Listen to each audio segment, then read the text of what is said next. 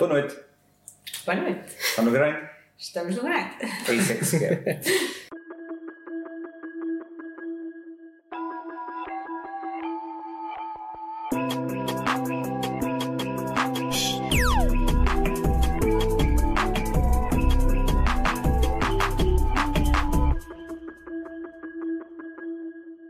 Então vamos fazer o seguinte: aqui no Estou no Grande nós temos uma série de perguntas de resposta direta que fazemos no início, é responder às mesmas da forma mais direta possível e pedimos depois que descreva de maneira sumária uh, o percurso, a empresa, o projeto pelo qual vem cá hoje. Está bem?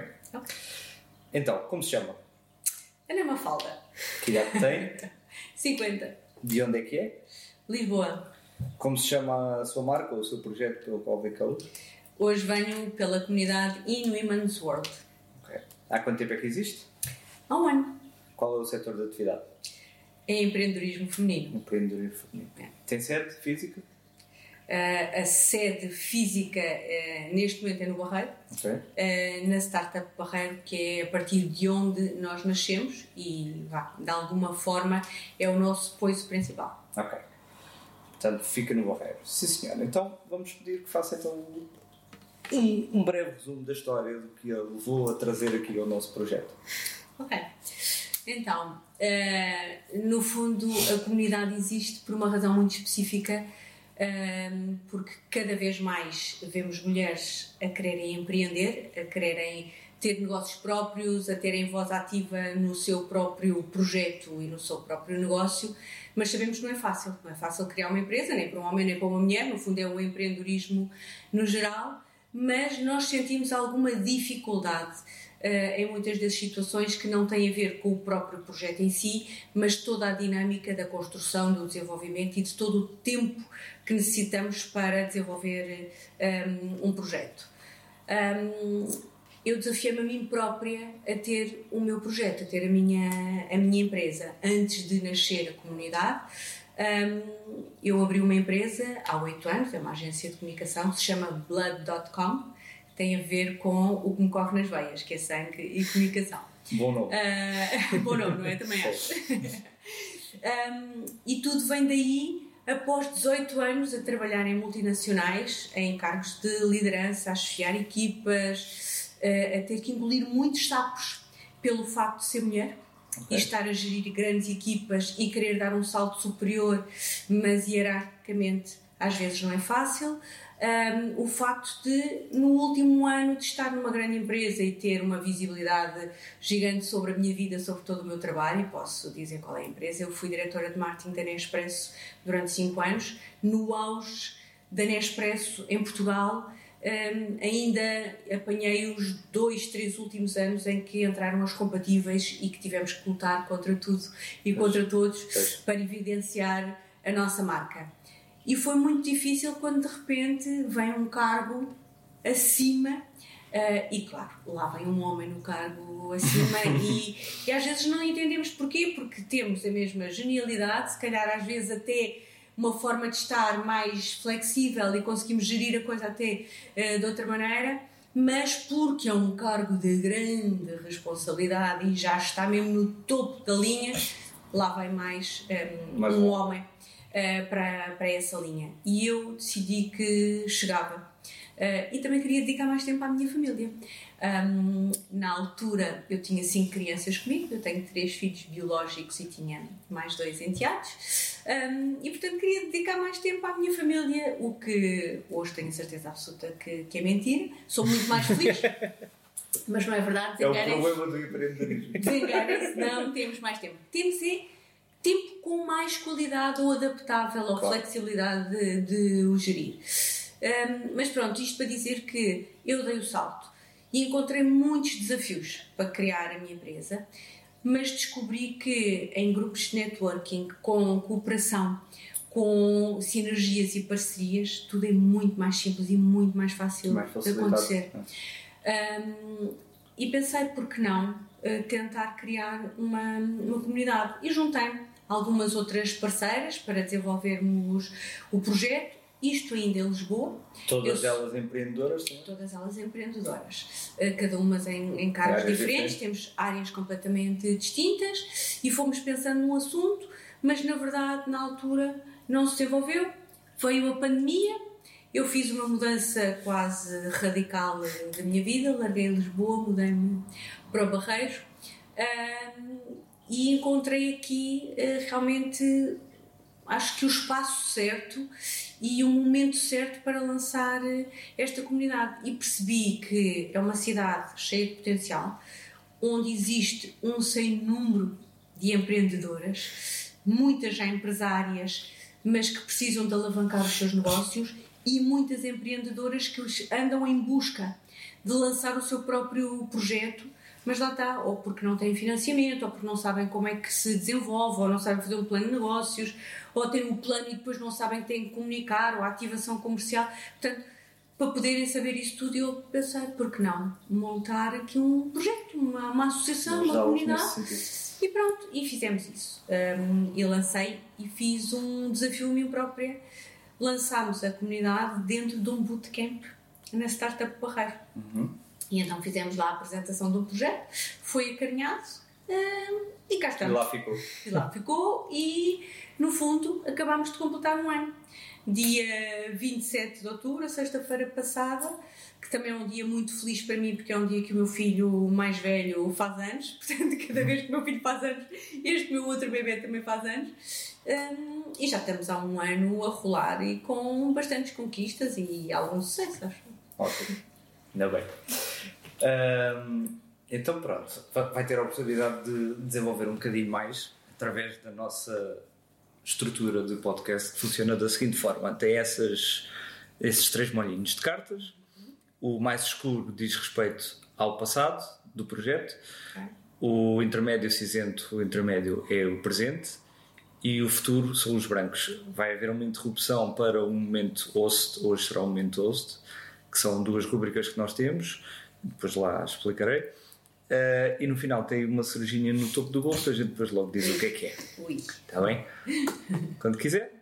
Normalmente nós aconselhamos sempre começar pelo passado. Pelo passado. Mas já tivemos pessoas a tirar futuro, presente, passado. Portanto. o nosso passado é um passado muito recente, não é? é mas Pode ser, mas num ano, num ano acontece um muita ano. coisa. Ai, muita coisa, muita coisa. Então vamos lá ao passado. Até a ler a pergunta. Vou ler a pergunta. Então, com o know-how que tens hoje, o que terias feito diferente? Ui! um, diferente, diferente, se calhar um, não teria feito uh, diferente. Teria acomodado ou ajustado.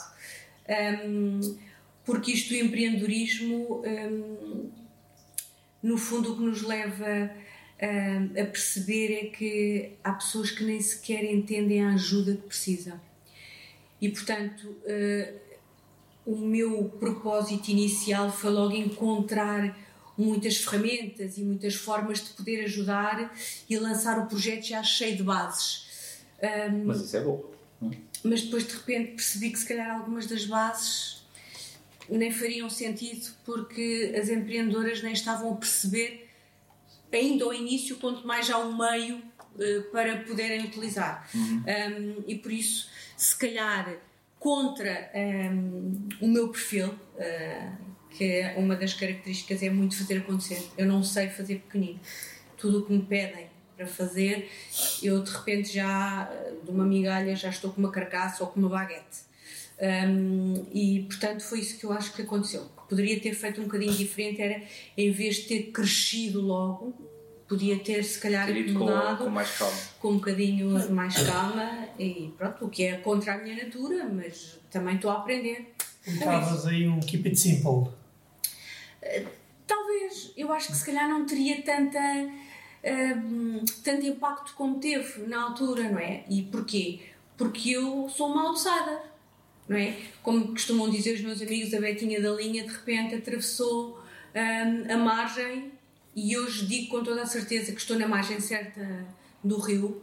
Encanto-me todas as noites que me ponho a ver a minha Lisboa do lado de lá e quando vou à margem, às vezes até me escorrem as lágrimas da emoção de ver quão linda uh, é a nossa cidade de Lisboa. Conseguimos ganhar mais uma pessoa para este lado. uh,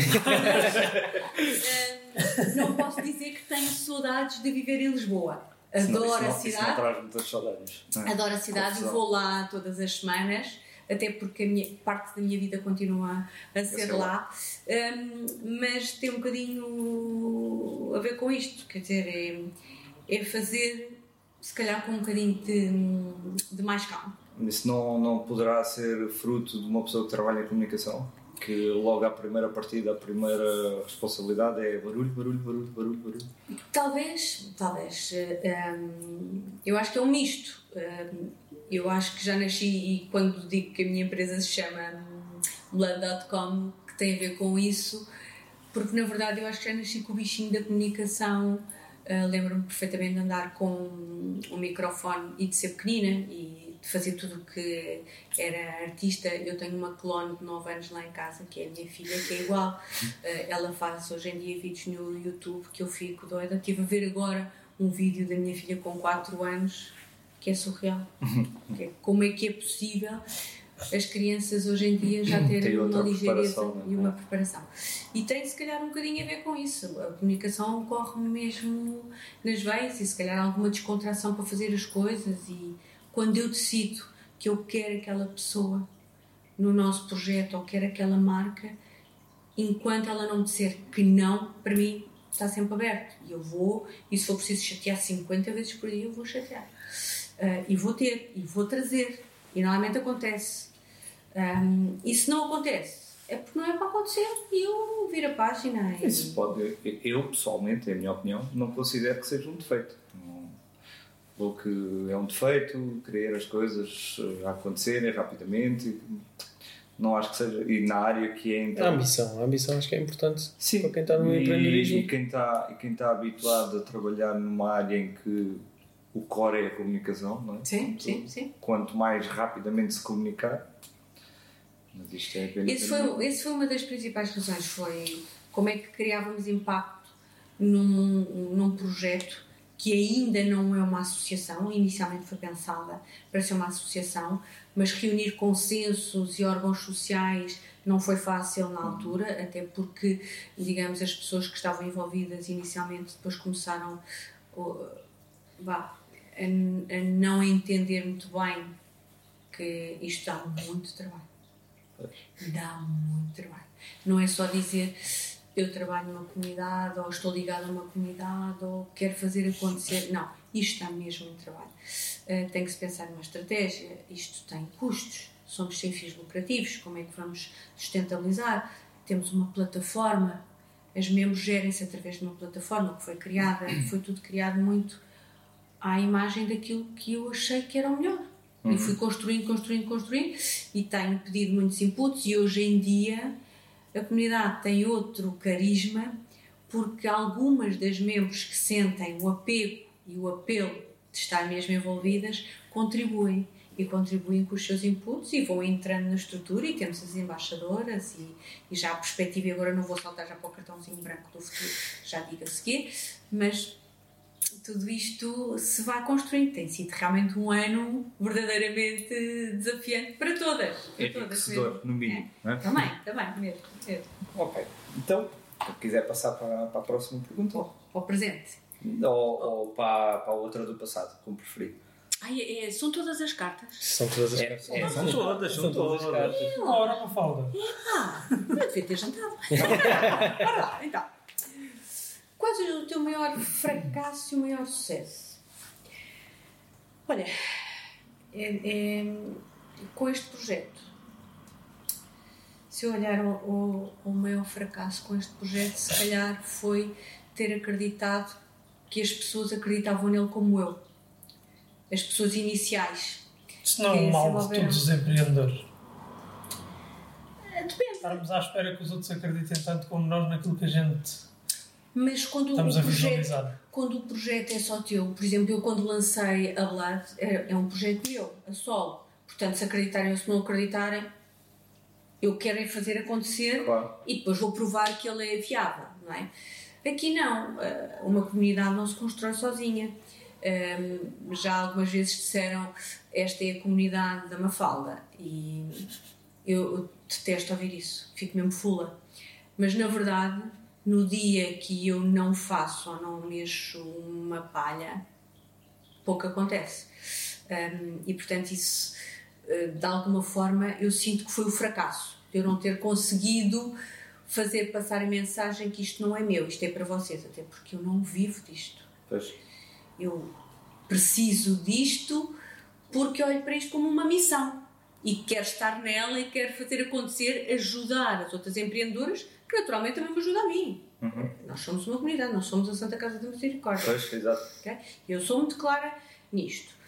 Um, o maior sucesso é sobrevivemos um ano e estamos cá.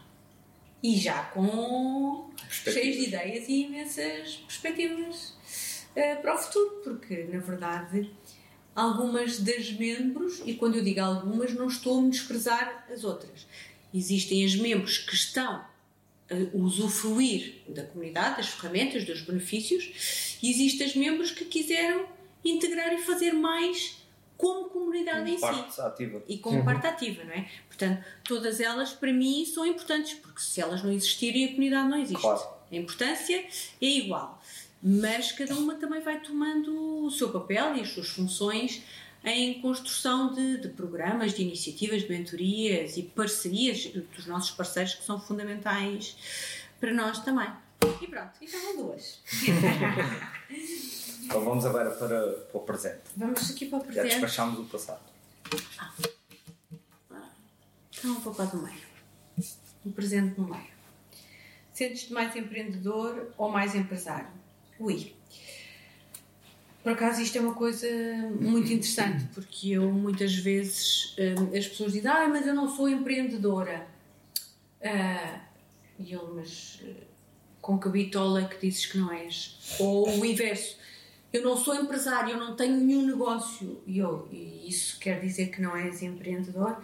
Um, existe muito esta, esta dúvida se eu não sou empresário, eu não sou empreendedor. Muito pelo contrário, conheço muitos mesmo empresários que não são empreendedores e até porque alguns ganharam de herança o negócio e, portanto, de empreendedor não tem nada. Que... É segue caminho e a maioria até, portanto, às vezes nem resulta. Um, e o empreendedor que luta por um sonho e que, que concretiza. Eu acho que sou as duas coisas. Na verdade, muito, muito empreendedora, porque eu estou sempre à procura de fazer uh, diferente. Se tivesses que atribuir uma proporção, qual tinha mais peso? Eh, eu acho que é empreendedora. Eu acho que sou mesmo mais empreendedora. Sou empresária porque tenho o meu negócio. Um, mas se eu não tivesse o meu, o meu negócio, era um, empreendedora na mesma. Um, porque na verdade é o que eu gosto de ser, é o que eu gosto de fazer. Eu gosto de pôr a mão na massa. Eu não sou aquela empresária que tem um negócio e, e que tem equipa a, a, trabalhar. Pois. Adorava, por um lado, para poder depois dedicar a, a, fazer outras coisas. Uhum. Mas não, uh, eu sou das empresárias que ainda mete um, a mão na massa e estamos no grito, não é? E na comunidade, e na comunidade propriamente dita, considera-se mais nesta comunidade? Porque disse que era empresária, no seu próprio negócio, não é? Mas na, na comunidade propriamente dita, acha que desempenha um papel mais de empreendedora ou de. Falou há pouco, tem. Se calhar. Tem, tem parte, outras partes ativas a contribuir. Ou seja, um, eu dentro da comunidade tenho a minha própria empresa a atuar. Ah, ok. Eu, sou, eu dentro da comunidade, eu sou presidente da comunidade. Uhum. Uh, uh, mas depois tenho a minha empresa de comunicação que é uma parceira e que apoia também as empreendedoras em partes de mentorias e, e na parte um, também de, de, alguns programas. Um, mas na comunidade, na realidade, eu sinto-me mais empresária do que empreendedora, porque no fundo eu, eu Tenho que gerir mais, é? faço a máquina um, mexer. Uh, e depois através da minha própria empresa sou uma empreendedora dentro da, da comunidade. Portanto, pois, a dualidade exato. nas duas, das duas situações. Ok. Passando aqui, já vou gerindo os meus sou uma empreendedora a gerir já. Qual o peso do, do teu meio, do teu grande? Teu, um, essa pergunta normalmente carece sempre de alguma explicação da nossa parte. Pois. Então porquê? Uh, o que é que nós pretendemos saber com essa pergunta? De que forma é que amigos, familiares, uh, o local onde cresceu, o local onde exerce a atividade, onde cresceu, tudo, uh, envolvente da vida da pessoa, causou ou não algum tipo de influência no surgimento desse projeto? E no, no, no, surgimento e no desenvolvimento do projeto? Uh, na verdade, o único peso que eu consigo atribuir como uh, valor é um, o apoio e a força que tanto filhos e marido, principalmente, uh, me dão quando eu decido vou abrir um novo projeto. Uhum. Eh, eu acabei de abrir um novo projeto. Ehm, além da comunidade, além da agência, uh, criei um novo projeto. E, e, para conseguir fazer tanta coisa ao mesmo tempo e dedicar para a família, não gosto de descurar a família e, e o marido, é tudo. Claro que é tudo família, mas eu olho-me como mulher, mãe, esposa, amiga em, em dividendos, não é? Um, ehm, e na verdade, para conseguir fazer isto tudo, eles são muito mesmo importantes um, ehm, para mim e são o maior peso. Um, o resto, na verdade, um, é consequência do mercado. Não teve assim tanto peso. Portanto, a família é Não, realmente é. quem está lá mais a, é, é. a, a causar um, impacto. Posso dizer que se calhar 1%, 2% do trabalho que eu faço é com amigos, o resto não é com amigos.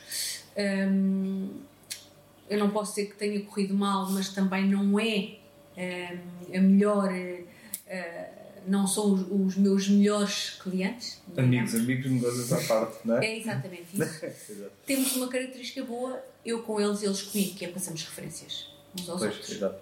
Que eu acho que isso é melhor até. Porque às vezes há determinadas áreas que criam aqui alguns. Eh, podem criar alguns atritos. E na verdade nós queremos sempre o melhor para nós, mas também não queremos o pior para os nossos amigos, claro. não é? E portanto, na verdade, eu gosto de ter as coisas muito claras, apesar de fazer muitas coisas e muitas dicas e, e passagem de contatos e, e, com amigos, mas não é o core do, do meu negócio, nunca, nunca foi. Um, e também não tenho ninguém na família nesta área, os meus pais, eh, a minha mãe contabilista, o meu pai também sempre dessa área era auditor, trabalhou num banco durante toda a vida e, e eu saí assim, um bocado fora da caixa, um, muito criada como uma princesa, filha única, neta única, afilhada única, um, e fui um bocadinho a, a, princesa que viveu no pedestal uh, de cristal. Um, mas que partiu os cacos todos. tudo e contra todos. Um, e vejo-me a mim, às vezes própria, a lutar contra um, alguns. Como é que eu tenho de explicar isto? Eu tenho tantas áreas distintas que gosto. Eu, eu, se me perguntarem, gostas da vertente princesa? Adoro. Adoro balé. Fui bailarina durante muitos anos. A, a minha cor favorita é a cor de rosa mas adoro velocidades. Sou mortar desde sempre. Um, Há aí uma ambiguidade muito, grande entre balé e velocidade. E adoro desporto.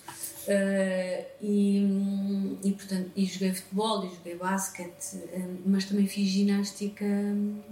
Competição? Um, não, não, não cheguei à competição, mas fiz ginástica artística e de, de barra uhum. uh, quando saí do balé. Portanto, tenho um bocadinho estas, estas características porque tinha um pai uh, muito apaixonado por, por velocidades e gostava muito de ter um filho e nasceu uma filha que fui criada uh, no seio de rapazes. Uhum.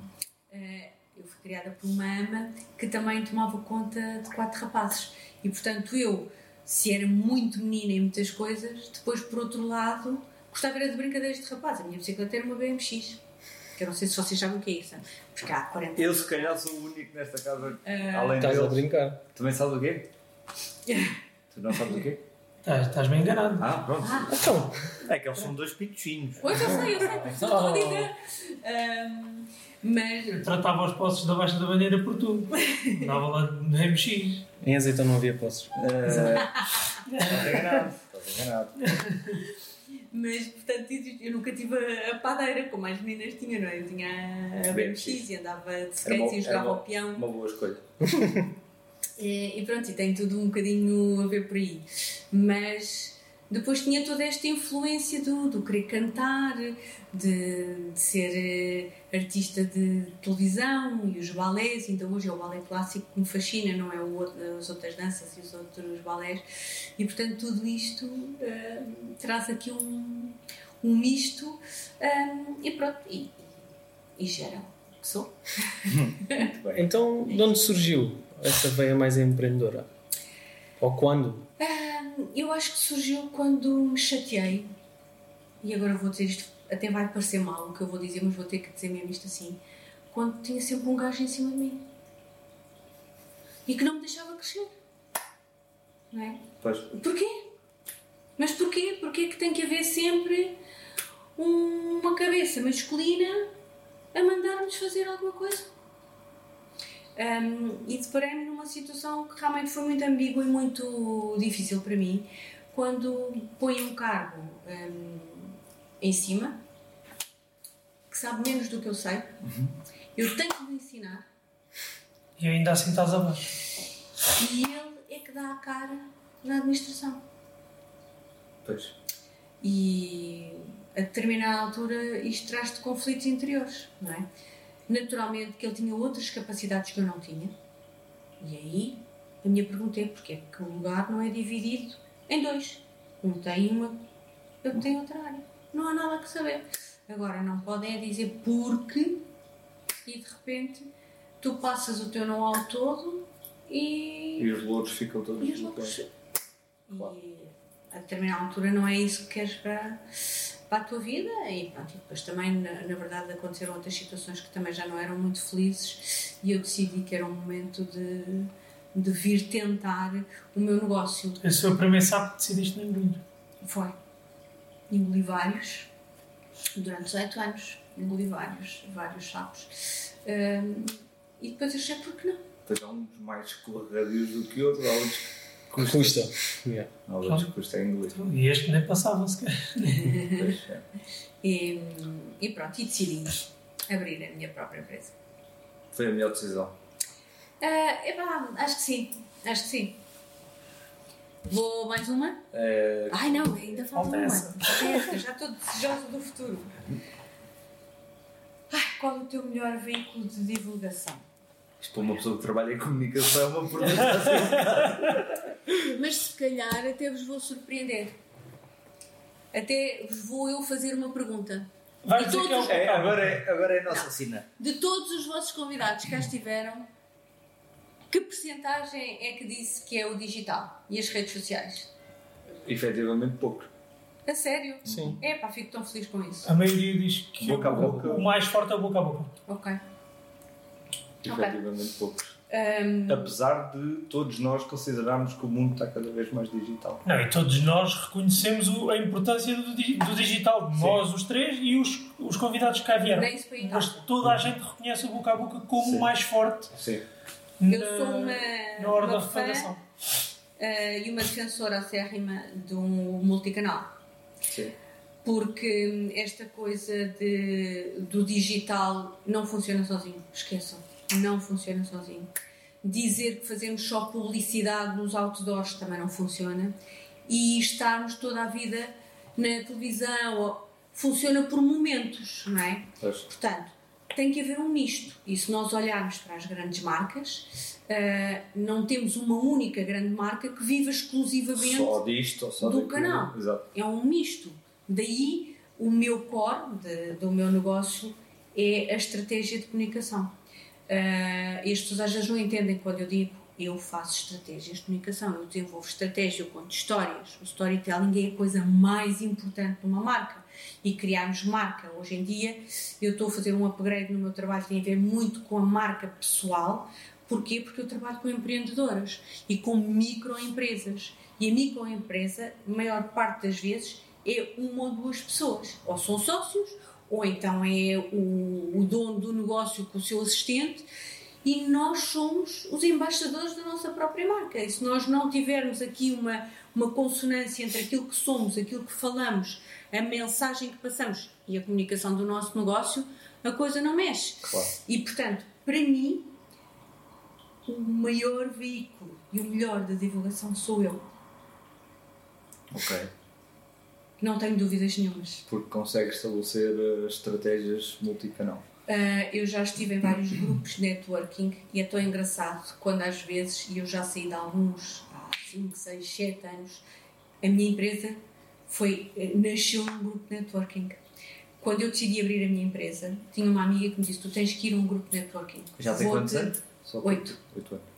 Ah, e ela disse: Tens que ir, tens que ir. E eu disse: Mas ainda nem sequer tenho um logotipo, não faz mal lá, arranjas. E é uma verdade. Eu ainda tinha um, o nome da Unipessoal, não tinha logotipo, sabia que se ia chamar Blood.com. Ah, e entrei num grupo de networking e construí a minha empresa de lá. E visitei vários grupos e fiz networking. E há muitas pessoas que continuam a identificar em mim e não a própria, e não a própria marca. E é curioso porque eu já representei outras marcas nesses mesmos grupos de networking e eu vou representar marcas dos meus clientes e as pessoas vêm a mim só do, do meu negócio. Portanto, tu tens que criar um pouco sobre, sobre ti também um, e falar sobre a tua própria empresa. Por isso acho que sim, que sou eu mesma. Até Pode que ser um ponto- bocado egocêntrico, mas Até é que ponto isso não é perigoso numa, numa perspectiva de quem pretende escalar um negócio? Perigosíssimo. Eu vivo com essa É, preocupação. não é? Perigosíssimo. E tu Não, tensionas escalar não, o negócio. percebi, não percebi a pergunta, desculpa. Não, não, A não partir do momento em que tu associas uma cara a uma marca, Ah, ok. tu estás a fixar o público naquela pessoa. E se Sim. tu queres escalar aquilo, o acesso desse público àquela pessoa vai ser cada vez mais reduzido pela escala que o negócio vai ganhar.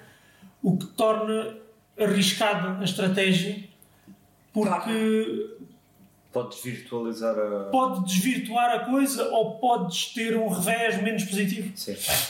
O que acontece na verdade é, e, e, hum, a Blood já teve aqui um- uma diferença muito grande de, de estrutura. Ah, cresceu comigo, já teve colaboradores hum, ah, integrados na, na agência e hoje em dia eu trabalho só com parceiros. Ah, o crescimento é feito hum, com parceiros. Ah, não é este o exemplo que eu quero passar para as empreendedoras, até porque cada empreendedora, quando decide defender o seu negócio, depois logo decide se é uma coisa mais pequena, mais caseira, ou como é que eu quero explorar através ou de franchisings, ou com sociedades, ou com outros investimentos. Na verdade, eu criei hum, esta agência que é mesmo uma microagência e que trabalha de forma personalizada. Eu nunca tenho mais do que três sempre é clientes outsourcing. todo o trabalho de estratégia, todo o trabalho de marca pessoal é feito por mim. Ok. E depois trabalho com tudo o que são parceiros para redes sociais, para hum, criação de sites, eh, todo o trabalho que é digital, de, seja newsletters, de vídeos, tudo mais, é tudo feito com parceiros e design. Ok. Ok, a estratégia toda montada por mim e depois faço. E hoje em dia o online permite-nos fazer estas reuniões eh, Sim. por Zoom, por, eh, por estas ferramentas que, que também facilitam imenso. E eu ponho muitas vezes os meus parceiros em contato com os meus clientes, não tenho esse problema. O meu core mesmo é a estratégia. E a partir da estratégia eles não fogem de mim, porque no fundo o que lhes vai fazer as redes sociais tem que seguir a estratégia que eu, que eu montei. Portanto, eu confio nos meus parceiros e o meu crescimento é feito assim. Hum, não tenho hoje em dia já aquela expectativa de dizer, epá, quero ter uma agência com 20 colaboradores e ter tudo lá dentro. Não. Percebi que não é fazível para a forma como eu gosto de entregar eh, o trabalho. Porque eu dou por mim a ser muito mi- minuciosa e muito detalhista e não consigo ter hum, esse, esse detalhe e esse perfeccionismo feito eh, dessa maneira. E então vou entregando e trabalhando com parceiros e vou selecionando os parceiros que eu acho que são os, os melhores e os mais adequados também às necessidades do cliente. Ok. Tem um bocadinho a ver com isso. Portanto, basicamente tiveste a ambição de, de ter uma escala grande e percebeste que isso para ti não funcionaria pelo teu modelo de trabalho, então ajustaste e Exatamente. reduziste, optaste por uma escala diferente. Exatamente. Exatamente. Isso também é um insight agradável para o pessoal, porque às vezes ao início achamos que vamos, Queremos o mundo. sim e achamos que vamos por ali e depois de repente eh, até há malta que tem medo de assumir que olha, afinal não é por aqui. E E há, esse- há o esse- receio de assumir perante os outros que olha, a decisão que eu tomei afinal não estava assim tão, tão acertada ou, ou com base naquilo que eu sabia não, afinal vejo que não me vai satisfazer e a malta às vezes tem receio de andar para trás. Não, não, não vale a pena ter receio. Está aqui um exemplo de que funciona. E acima de tudo, acho que temos apanhado sempre pessoas que acham que o crescimento natural de uma empresa passa pela, Expansão. pela expansão natural, quando a Mafalda, por exemplo, é o exemplo de que não tem que ser necessariamente o crescimento interno da empresa, mas sim a agregação de serviços, nem que eles sejam externos, mas que façam parte do guarda-chuva. Isso leva-me aqui um bocadinho para o projeto e porque também não quero estar a desviar, no fundo, quando falamos de empreendedorismo na minha vida, abarca muita coisa, mas hum, olhando à comunidade novamente, essa é uma das ferramentas importantes. Hum, o nome de networking já está muito batido, mas na verdade é o que nós também fazemos lá. E temos vários momentos, temos os almoços mensais, nada é obrigatório aqui, mas temos os almoços mensais, temos os encontros trimestrais, ah, temos programas onde temos as mentorias com todas as áreas que são fundamentais para a criação ou para a expansão do negócio, onde nos encontramos nos workshops. Um, e tudo isto faz com que internamente tenha-se criado um programa que eu dei o nome, eh, e aqui foi uma ideia minha, o nome de Affinity, que é como os cartões eh, da afinidade de, imagina a TAP, tu vais acumulando pontos e depois vais redimir, não Sim. é? Das milhas. Ou da BP, ou- então aqui é um bocadinho a mesma coisa. E nós criámos o programa Affinity, que não tem um cartão, mas cada membro que tem um negócio desenvolve uma oferta dentro da sua área e oferece para dentro da comunidade. E eu, como Um- membro. uma vez ou para cada, para cada elemento da comunidade? Não, não. eh, A minha oferta é a oferta do meu negócio para dentro da comunidade. E a- Para as outras a- as empreendedoras. outras empreendedoras vão adquirir ou não. Ok. Imagina, hum, uma das nossas membros tem um cabeleireiro e ela tem um pack de oferta que diz por cada eh, três cortes de cabelo eu ofereço uma pintura ou se vieres cortar o cabelo eh, tens as unhas de oferta, sei lá. Eh, qualquer coisa que tu possas oferecer como diferenciador a uma outra membro que está dentro da tua Com comunidade condições especiais? com condições especiais Ok. para criar economia circular. Sim. Ou seja, no fundo, todas nós temos negócios que usamos. Eu vou ao cabeleireiro, eu vou arranjar as unhas, eu preciso de uma contabilista, eu preciso de uma advogada, estamos lá todas. Sim. Elas também precisam de comunicação, temos redes sociais, não há, como há vários grupos hum, que há ah, a limitação das áreas de negócio, aqui não há, somos todas empreendedoras, portanto, há outra agência de, de comunicação, há design, há branding, há marca pessoal, estamos lá todas. Elas não têm todas que trabalhar comigo, nem têm todas que trabalhar com as outras, portanto, nós vamos enquadrar também como é que nós encontramos a nossa. hum, Hum, ai, está-me a faltar a palavra. hum, hum, empatia, não é? Também temos que encontrar uma pessoa que seja empática connosco para, para trabalharmos e, e, e fluirmos o, o negócio. E portanto, isto também é, é fundamental para elas perceberem que, na verdade, nós crescemos não só dentro do nosso próprio negócio com eh, colaboradores, mas também em parcerias. E as parcerias fazem-nos eh, crescer. Essa é uma pergunta difícil, mas que é a opinião pessoal da Mafalda. Essa sinergia, eh, porque tocou num ponto importante, essa sinergia que vocês têm dentro da comunidade, considera que seria possível num grupo de empreendedorismo único e exclusivamente masculino?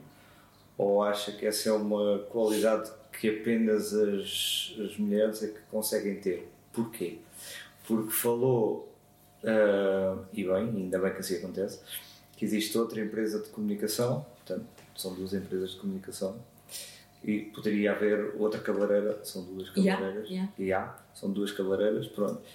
E a minha pergunta é se acha que seria possível num grupo maioritário, portanto, o extremo oposto, um grupo Uhum. maioritariamente masculino, se acha que isso seria possível acontecer também ou não. Se o conceito for como este, de, de, um, de uma comunidade de empreendedorismo, acredito que sim. Hum, porque no fundo nós estamos todas a crescer e estamos todas umas e estamos em estágios diferentes. A minha agência tem 8 anos e eu já trabalho nisto hum, em comunicação há 20 e muitos, não digo mais. Hum, e está a outra que começou há dois anos. Ok. Portanto, também temos estágios diferentes, temos conhecimentos diferentes, experiências diferentes. Hum, agora, se entrarmos em alguns outros grupos eh, de networking que o objetivo é eh, criar negócio e têm ali um, vá, dinâmicas semanais, se calhar não é tão benéfico estarem dois, três e quatro negócios Não, da mesma área, porque podem limitar e por isso é que depois existem vários outros grupos em conjunto. Agora, dentro de uma comunidade, como existem as startups. Por exemplo, se nós entrarmos numa startup que no fundo é um bocadinho à semelhança daquilo que, que nós fazemos, hum, há várias áreas e vários negócios eh, Quando que são similares. startups, estás a falar de incubadoras de empresas. Exatamente.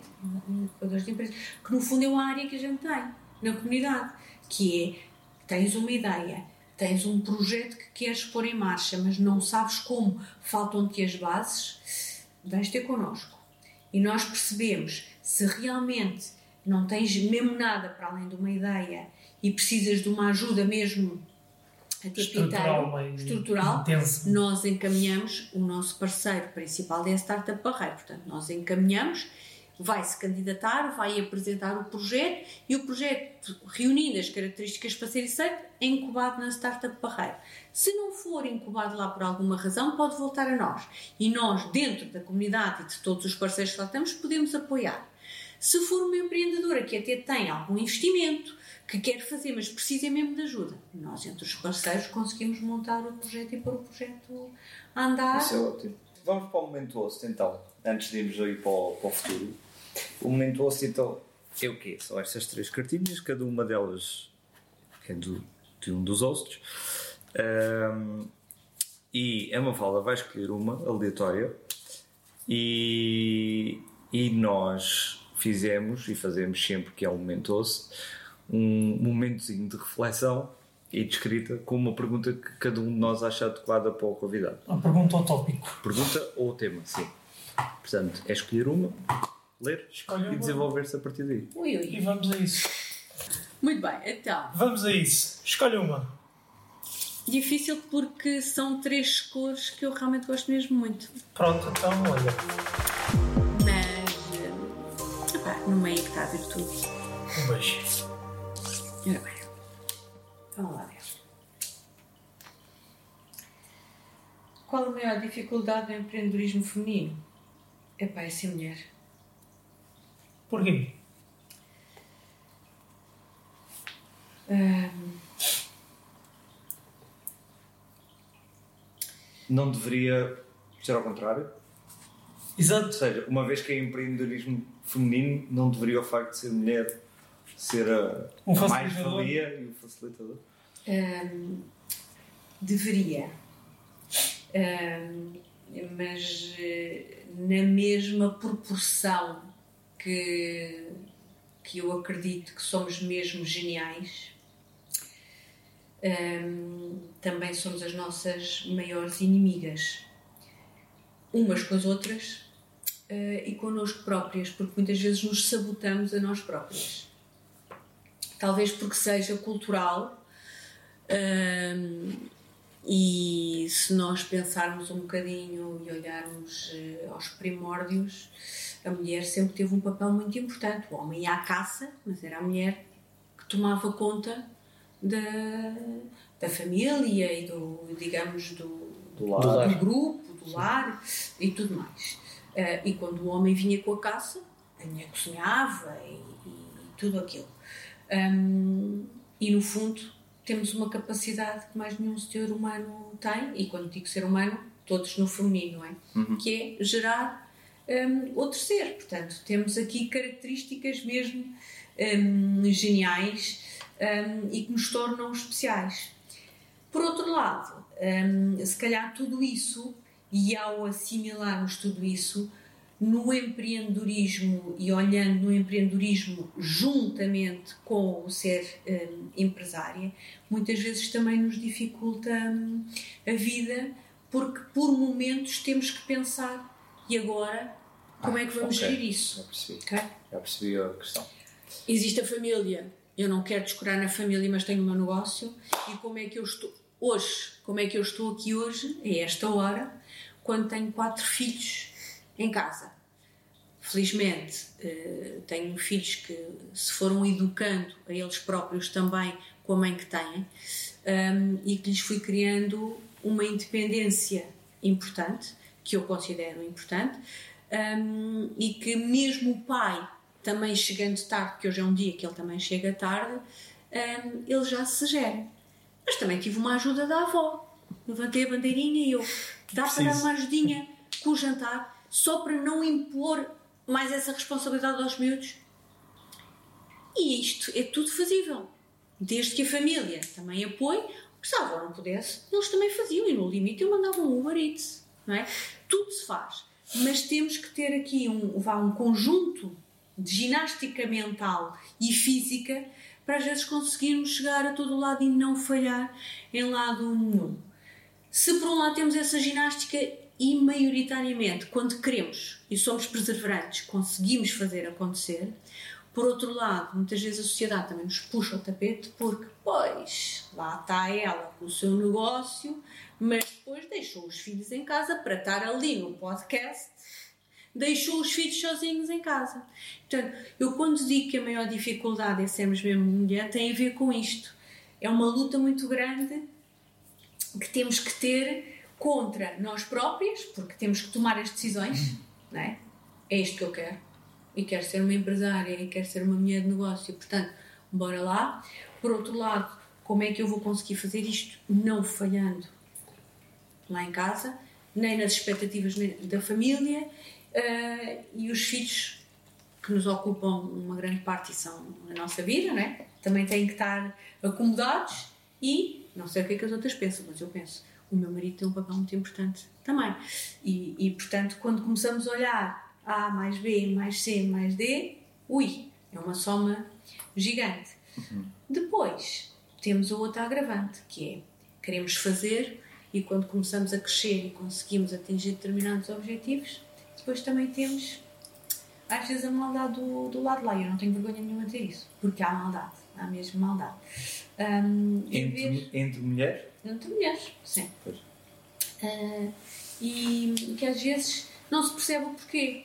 A minha pergunta, e não me interprete mal, a minha pergunta há pouco sobre ehm, a facilidade de no mesmo grupo existirem vários elementos Da mesma área. da mesma área, prendia-se um bocado por essa questão.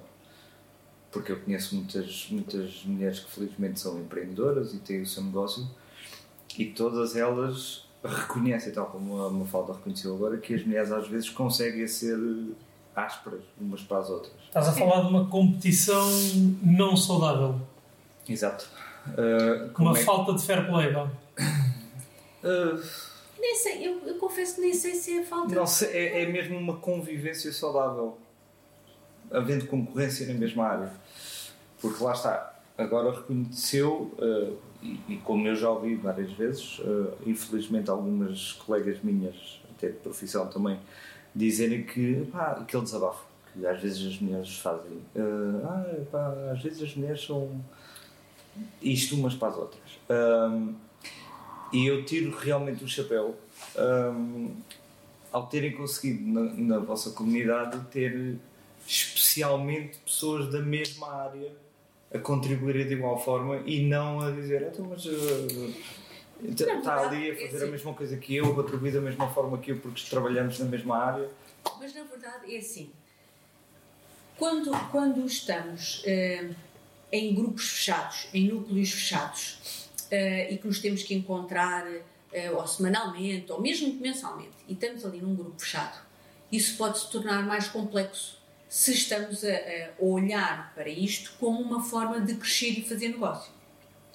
Se olharmos para a comunidade, e o propósito da comunidade é Entre apoiar ajuda. é entre ajuda, é cooperação.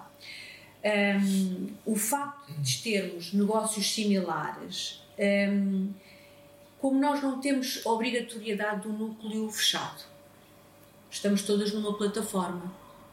Eu vou escolher com quem eu quero trabalhar, ou, ou a quem eu me apetece ir arranjar o cabelo, ou as unhas, ou almoçar, ou a minha contabilista, Ah, mas isso muda muita coisa. a quem eu quiser. A decisão de. de- de- como é que eu ia dizer isto? A decisão dos- do serviço que é escolhido é sempre da pessoa que procura. Exato. Ou seja, não há uma oferta ativa dos, dos Não. elementos. Olha, eu Que- estou aqui para, para fazer isto. Queres? Não, não- Eu, eu posso fazer, mas eu não sou obrigada a ir. Ou seja, eu tenho uma agência de comunicação e eu trabalho estratégias, mas eu faço redes sociais, eu faço sites, eu faço branding.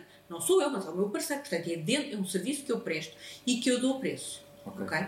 Mas eu montei uma oferta em que tenho uma estratégia e quem quiser aderir à minha estratégia, eu depois faço uma oferta em termos da marca pessoal. Eu faço um desenvolvimento de marca pessoal. Quem não quiser comprar o bolo na estratégia de 3 meses e quiser uma coisa independente, eu faço um desconto só ou na estratégia ou só na marca pessoal. Pronto. E isto é uma oferta que eu tenho para dentro da comunidade. Se quem lá está até conhece outra agência que nem está dentro da comunidade, nem precisa de vir ter comigo. Nós não somos obrigadas a trabalhar umas com as outras, nem a comprar os serviços umas das outras. Ok. É uma oferta que nós damos para quem quiser e não conhecer outra pessoa e se me conhecer a mim e até tiver curiosidade de vir conhecer o meu trabalho, tem uma oferta especial, diferente do que eu dou para o mercado. Eu para o mercado não dou estes preços que estou a dar para a Certo? comunidade. Para a comunidade. Mas eu estou dentro de uma plataforma e eu estou no Barreiro. Mas a nossa comunidade nasceu no Barreiro, mas tem empreendedoras de Lisboa, de Setúbal, Guimarães, Leiria e, portanto, não há, Sintra, por exemplo. Portanto, não existe essa coisa fechada. Eu chego à plataforma e digo assim: eu preciso de uma contabilista. Zona, Setúbal, está aqui. Em Lisboa, olha, por acaso em Lisboa não há nenhuma, temos esta em Setúbal. Olha, eu como preciso em Lisboa tenho que ir procurar outra alternativa porque esta de Setúbal não me interessa. Ok. É assim, Ok. ok? Daí nós procurarmos outras empreendedoras que estejam dentro da Não, comunidade e, para e aí até faz sentido procurar eh, mais pessoas que trabalhem na mesma área, porque se uma está em Setúbal e outra está em Lisboa, outra está em Leiria, já faz sentido todas estarem dentro, porque se uma pessoa que vem de novo é, por exemplo, da Nazaré, faz-lhe mais sentido trabalhar com uma pessoa que seja de Leiria e não com uma de Setúbal. Exatamente. Portanto, Certo. não há, não há essa, essa condicionante, hum, mas é difícil trabalhar hum, de mulheres para mulheres, ao mesmo tempo que para mim é uma paixão muito grande, porque eu gosto mesmo de ser mulher, adoro conviver com outras mulheres hum, e eu sou muito agregadora e, e gosto mesmo, eu gosto de ver as coisas boas que cada uma traz. Hum, eu não sou nada rancorosa, nada. Uh, quando me fazem alguma, fazem uma, duas, três, e quando já chego ao meu limite, já não fazem mais e eu ignoro. Mas eu quando digo ignoro, ignoro mesmo. Pode estar sentado ao meu lado. Eu não sou mal educada, digo bom dia ou boa tarde. Epá, mas se a seguir lhe aconteceu alguma coisa, eu nem quero saber. Zero. Ignoro, não existe para mim. Não ficas feliz nem triste. É, exatamente. Exatamente. Eu dou tudo. Eu não sei dar bocadinhos. Eu Ou tudo dou, ou indiferença. Exatamente. Portanto, enquanto me têm do lado delas, têm tudo. Às vezes até já pisaram, já não sei o quê, e eu arranjo sempre uma desculpa. E às vezes até reclamo e dizem, pá, está a fazer. Mas a seguir já me esqueci, já fui. Mas quando chegou o meu limite, chegou o meu limite. E o que eu sinto às vezes é que há pouca hum, tolerância. Há pou... Eu quero isto, eu quero fazer isto, ela já me fez aquilo, eu não sei quando. Olha para ela, olha para ela. Porquê? Se calhar eu às vezes digo, sou, já sou old school ou tenho uma vivência do passado, já levei tanto na cabeça, tantas rasteiras que já me passaram. Uh, mas eu continuo a acreditar que podemos, que podemos lá chegar. E se eu não acreditasse, também não tinha isto, não é? Porque uh, às vezes também tenho as minhas agonias com isto. Às vezes, porque é que eu estou aqui a fazer? Porquê é que eu me dou trabalho com isto? Porquê é que eu perco horas? Será que os sabes que engoliste num mundo maioritariamente masculino te dão um arcabouço diferente para aguentares os sapinhos, ou sabe como queiras chamar, que agora algumas delas não têm paciência nesse, nesse mundo de empreendedorismo feminino? Ah, olha, eu vou dizer uma coisa. Nunca pensaste sobre isso assim? Não, porquê? Contra, um, uh, ou não é contra, é à parte de, desses momentos de, das direções uh, masculinas que ainda nos veem como elas são geniais, são espetaculares para isto, para fazer mas o poiso é meu, sou uhum. rei e senhor. Eu adoro trabalhar com homens. E toda a minha vida trabalhei sempre muito em áreas masculinas. Eu trabalhei muito na área do material elétrico. Eu comecei a minha vida na Legrand. Uh, e a ir para as obras uh, e a andar com a galocha uh, no carro, porque eu ia vestido exatamente igual. Eu nunca mudei nada de mim fosse para que negócio fosse.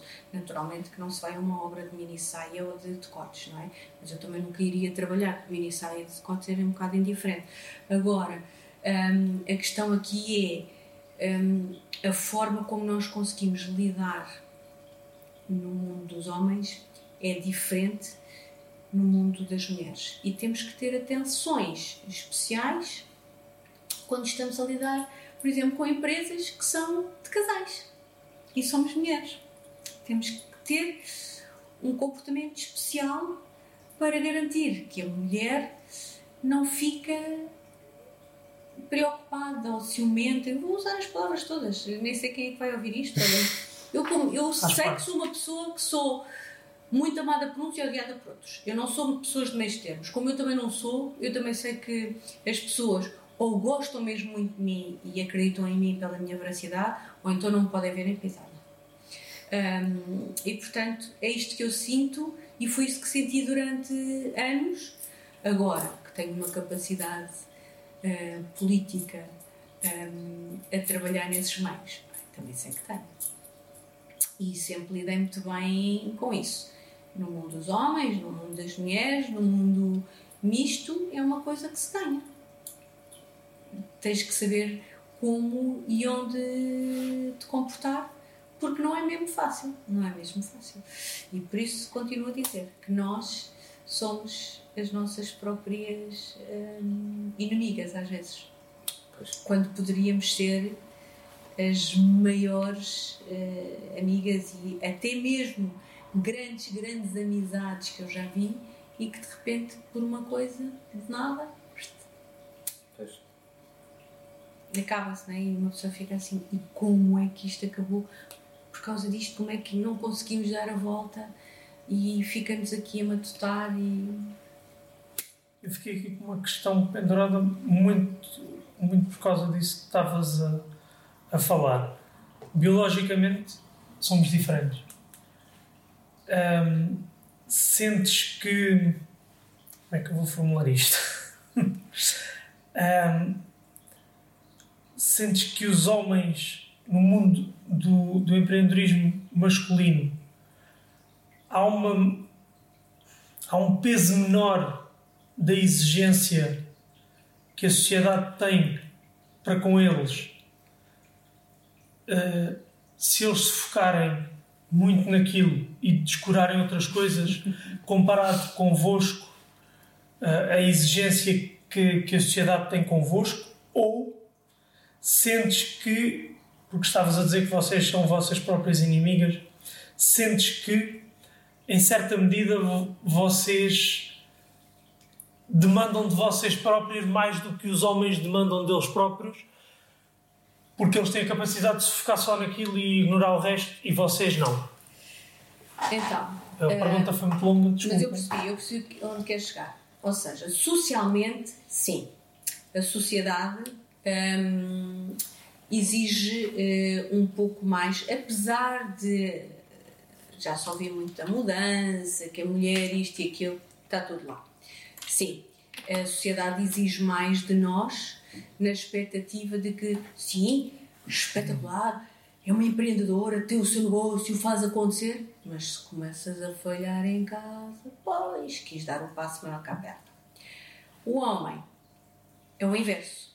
A sociedade exige menos, eh, porque o homem eh, é que veste as calças lá em casa e traz o dinheiro e ajuda eh, na família, porque se não for o homem a trazer o dinheiro lá em casa, ai Jesus, o que é que é daquela família?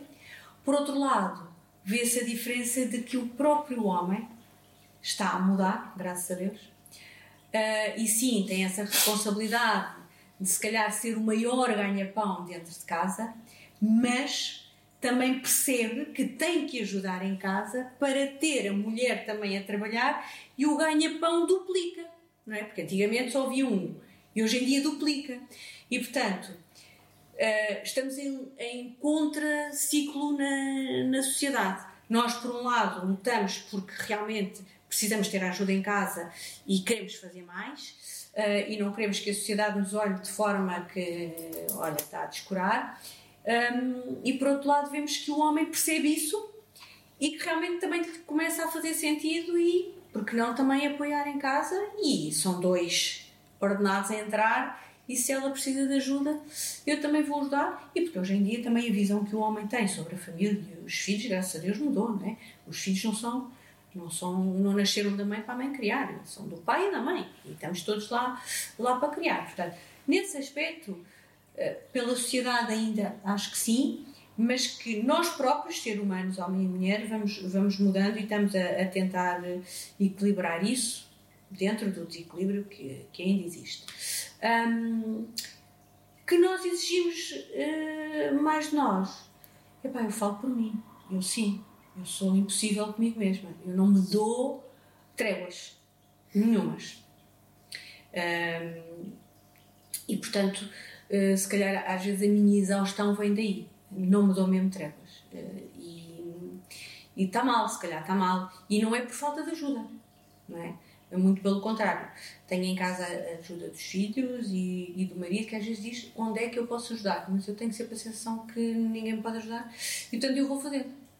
Um, e que também não, não é certo, e às vezes a exaustão também nos tira um bocadinho a, a capacidade depois até de, de, pensar.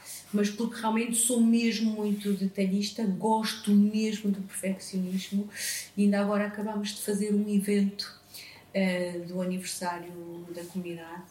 Uh, eu exigi muito de mim e exigi muito deste evento, e houve dois ou três pontos que para mim não foram um, concretizados, que se calhar a maioria percebeu, mas uh, não relevaram, perceberam que faz parte dos eventos. Eu vim de lá completamente derrotada e depois eu lembro-me de me perguntarem: 0 a 100, quanto é que achas que o nosso evento correu, correu bem?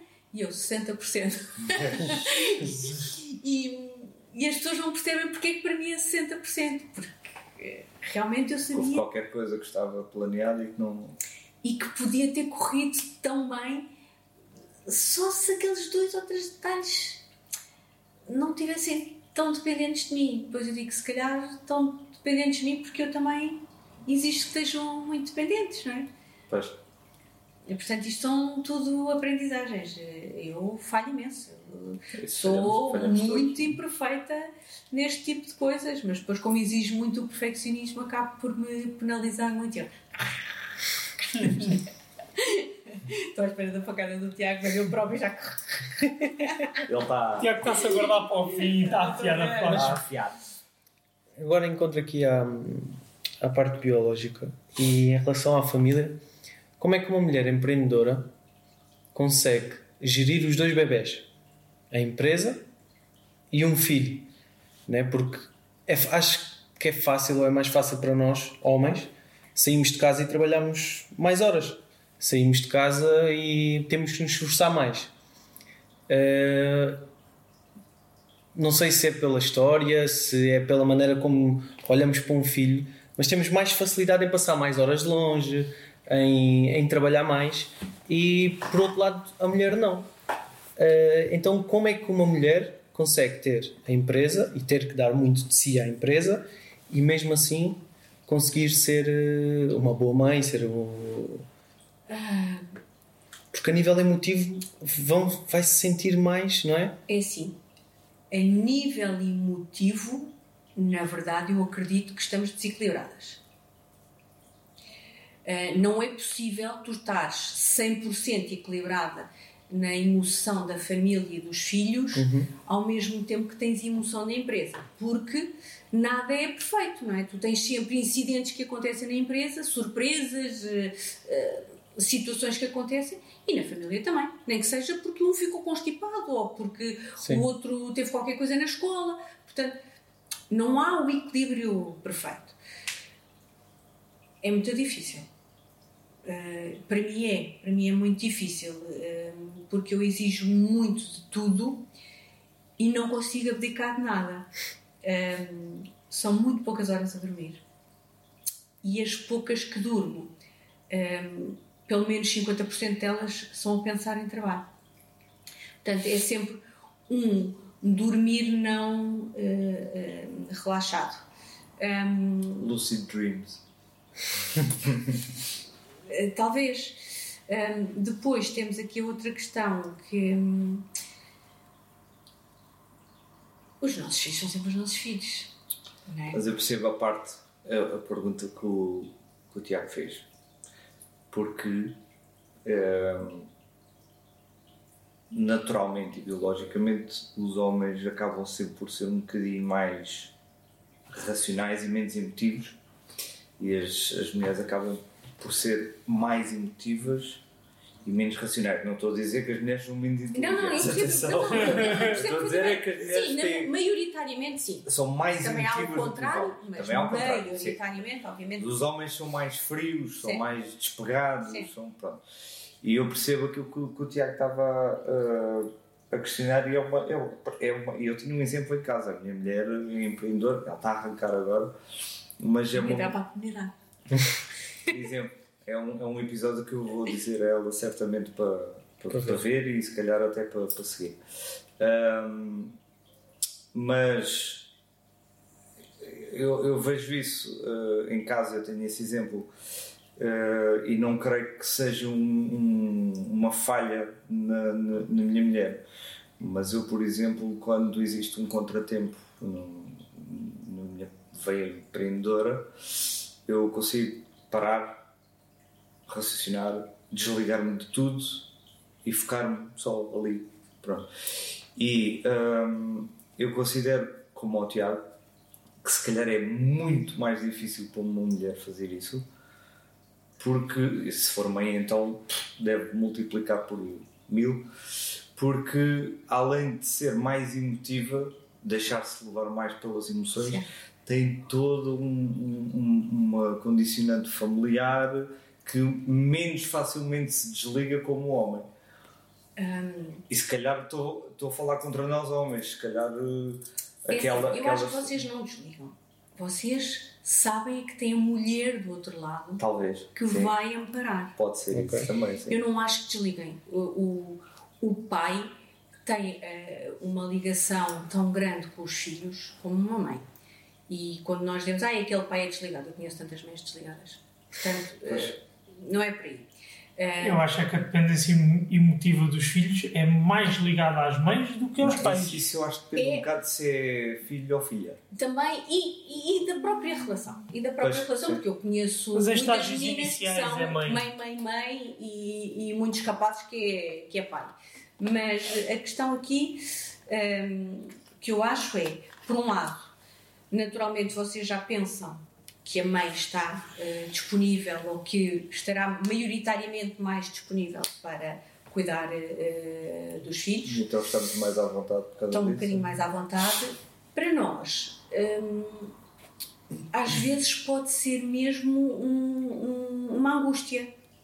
Porque, por exemplo, eu quando tenho uh, um projeto a acontecer ou um cliente que eu tenho que responder, tenho um timing para responder, uma hora, uh, e depois, uh, porque eu também nunca paro, estou, tiro cursos, e depois tiro cursos que terminam às 11 da noite, uh, e porque estou fora e tenho que e como é que vou dar de jantar, e como é que.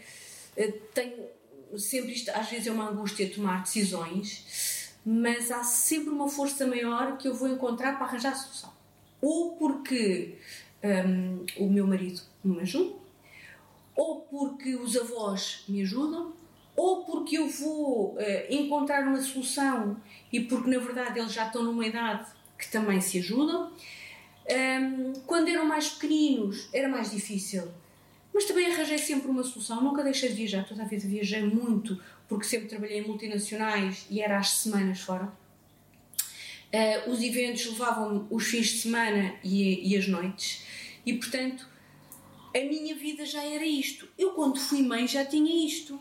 Um, e portanto, eles também tiveram que se adaptar à ausência da mãe. E quando podiam estar com o pai, estavam com o pai, quando não podiam estar com o pai, estavam com os avós, e quando não podiam estar com os avós, estavam com os tios ou com os primos. Na verdade, eu pouco deixei de fazer na minha vida profissional por causa dos meus filhos. O que eu tento é encontrar soluções. soluções ou, por exemplo, eh, eh, se eu tenho a opção, sou eu que vou marcar um evento e eu que tenho filhos em guarda partilhada, eu nunca vou marcar no fim de semana que eles estão comigo. Vou sempre marcar no outro fim de semana. Uhum. Mas quando calha no fim de semana que estão comigo, eu vou na mesma. A não ser que aconteça qualquer coisa e que um ficou doente e que, e que precisam mesmo de mim. Porque senão, também estão medicados, também ficam na mesma. Pronto, mas isso tem um bocadinho a ver já com o perfil de cada um. Então eu te, há, há pouco tinha uma pergunta para fazer e deixei pendurado, mas agora se calhar faz mais, perdão, faz mais sentido fazer essa pergunta. Que é, então a Mafalda considera, estou, isto é uma pergunta, a Mafalda considera que o equilíbrio entre uh, gestão de uma empresa ou gestão de um negócio, o que seja, por parte de uma mulher e vida familiar, uh, filhos, vida amorosa, se deve uh, uh, só estar dependente de uma boa gestão. Sem dúvida. É? Sem dúvida. Ou seja, qualquer mulher, na opinião da Mafalda, será obviamente capaz de gerir este equilíbrio se tiver uma boa capacidade de gestão. E se tiver um bom equilíbrio de si próprio. Okay. Porque se não tiveres equilibrado, se estiveres insegura, um, se não tiveres um autoconhecimento de ti, um, se não tiveres um equilíbrio sobre aquilo que tu és, aquilo que tu queres, muito dificilmente vais conseguir ter um equilíbrio profissional e, e, pessoal, porque vais andar sempre ali, ai meu Deus, ai agora vou trabalhar, ai o meu marido, eh, ai e com quem é que vão ficar os meus filhos? Depois estou com os meus filhos, ai meu Deus, eh, estou com os meus filhos, será que a minha empregada está a dar conta do meu negócio? Pois. Portanto, primeiro que tudo, estás segura de, de ti. E quando eu digo isto, ninguém é 100% seguro. Claro. Não é? Também tenho as minhas inseguranças, mas construo, eu trabalho na minha segurança, eu, eu trabalho hum, na minha pessoa todos os dias. Quando me olho ao espelho de manhã, tenho dias que acordo e digo: hoje vais conquistar o mundo, venha quem vier. Outros dias olho-me ao espelho e digo: é lá. É melhor nem sair de casa. Vou lá pôr aqui uma camada de gesso quase e. E vou gerir o que é que eu vou fazer esse dia. Porque se eu nesse dia me sentir em baixo, estou desmotivada com alguma coisa, ou qualquer coisa corra mal, jamais eu vou fazer uma reunião nesse dia. Ou desmarco, ou uma coisa qualquer. Mas isso é também um autoconhecimento, nós próprios que temos que ter e perceber. Eu quero imenso ir a este evento. Mas entretanto percebi que o meu marido não gosta muito que eu vá a esse evento, porque já fui a dois outros seguidos e já é a terceira vez na semana que eu vou sair e eu, eu também penso. Onde é que está o equilíbrio? O evento é mais importante ou é a minha família? Se calhar é a minha família. Então, este evento não vou, vou ao outro. onde haver outros. Portanto, é mesmo este malabarismo que, que nos torna capazes de, de, de crescer e, de, de, de, empreender, no fundo. Concordo. Empreender. Para as mulheres também, mas eu não sou mulher, portanto, mas, mas, é o mesmo que eu acho para a minha vida também. E aliás, já falámos isto aqui uma vez. Vamos para o futuro? Mas, epá, ui! Olha lá, futuro. Qual o teu maior objetivo no teu negócio? Uh, o teu projeto, no caso. Era isso que eu ia dizer. Ou seja, mas eu até vou misturar as duas coisas. O meu maior objetivo no meu negócio é que ele possa uh, ser rentável dentro da comunidade. Na verdade, okay. hoje em dia. Uh, e rentável como se eu puder, com o meu conhecimento e com a minha agência de comunicação, trazer mais valias para os membros que estão dentro da comunidade é um grande objetivo. Por outro lado, em termos da comunidade, é crescer, naturalmente. É mesmo o meu objetivo, é que a comunidade se possa estender a todas as empreendedoras que sintam necessidade de ter o apoio de uma base, de algumas mentorias, de, de parceiros. Diz uma coisa, desculpa interromper. A comunidade foi criada aqui, mas não é local, é não nacional. É local. Ela só foi criada Guimarães, Leiria. Exato. Ela é só foi criada aqui. Ou seja, eh, eu estava à espera que o próximo cartão viesse. Eu posso já ver o, o próximo. Não. Não. Estou no meu momento de fazer acontecer. Um, Estou a dizer isto porquê? Porque nasceu só aqui porque eu o vim aqui parar. Para aqui, depois. Uh, houve alguém que me. e fez assim com o carreto e. Alguém me pescou. E que eu fiquei aqui desse lado. E é mesmo por uma questão vá, de logística minha de organização. Mas nós já fazemos encontros e eventos fora daqui. Uh, o que é que estamos a fazer? Estamos a encontrar polos porque aqui a comunidade, o que é, que é muito importante é uma base de uma startup, de uma incubadora, para nós é fundamental. Okay? E estamos agora já em negociações, eu não vou dar aqui os nomes, mas já estamos em negociações com dois outros polos, exatamente para que quem não é da margem sul possa ter um outro espaço também para se encontrar. Os nossos workshops hoje em dia são feitos de forma híbrida. Uma vez são feitos em Setúbal, outras vezes são feitos aqui no, no Barreiro, usamos muito a Startup Barreiro. E porquê é que isto é fundamental? Nós somos uma comunidade de sem fins lucrativos. Portanto, eu preciso de um espaço para fazer workshops. Cada vez que eu for fazer um evento ou um workshop, temos um workshop a cada 15 dias.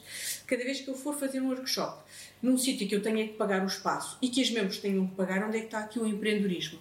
Não é, não é? Pois. Portanto, os workshops são gratuitos e elas não pagam nada nem pelo espaço nem pelo conhecimento que vão adquirir. Portanto, nós precisamos de crescer regionalmente, não só para trazer novos membros, mas para que essas novas membros também possam usufruir de determinados benefícios. Por exemplo, imagina que, que a nossa empreendedora que está em Leiria ou que está em Guimarães quer desenvolver um projeto e precisa de ser incubado. Não vai para a startup barreira. Precisa de ser incubado. Ah, incubado sim. Não vai para a startup barreira, não é?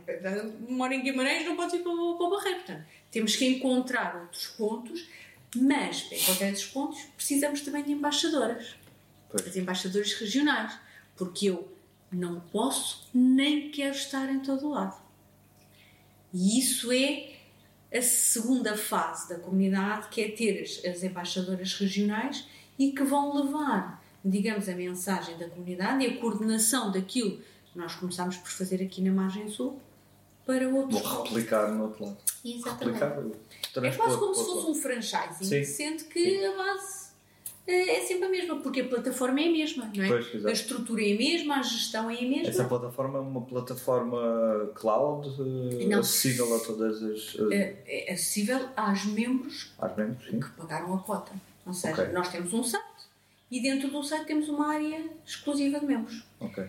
As membros têm várias cotas que podem entrar ou como uma empreendedora que não tem um negócio ainda, vai mesmo empreender e está a ter conhecimento, está a trabalhar por conta de outra e, e, e quer perceber como é que pode crescer, ou já tem uma empresa e entra num, num outro patamar uh, que é uma, uma membro business e o que quer dizer como já tem um negócio pode divulgar o seu negócio dentro da comunidade e fazer esta tal economia circular ou então ser uma membro partner são áreas de negócio como uma contabilidade, advocacia, formação, comunicação, que são áreas de negócio que permitem o crescimento ou o desenvolvimento dos outros. Dos outros. Okay. Okay? Uh, e pronto. E estes membros que pagaram esta cota, que é um valor super reduzido, é mesmo um valor simbólico do compromisso de estar ligado à comunidade para beneficiar destas mais-valias. Esse valor é um valor mensal? Essa cota é anual? Anual. anual, anual. anual. Não é vitalício, é anual. Não, é anual. Okay. E o ano seguinte só renova quem quiser. Okay. Okay? E se daqui a 3 anos quiserem entrar outra vez, entra outra vez. Uhum. Não, não tem problema nenhum, pagar a conta.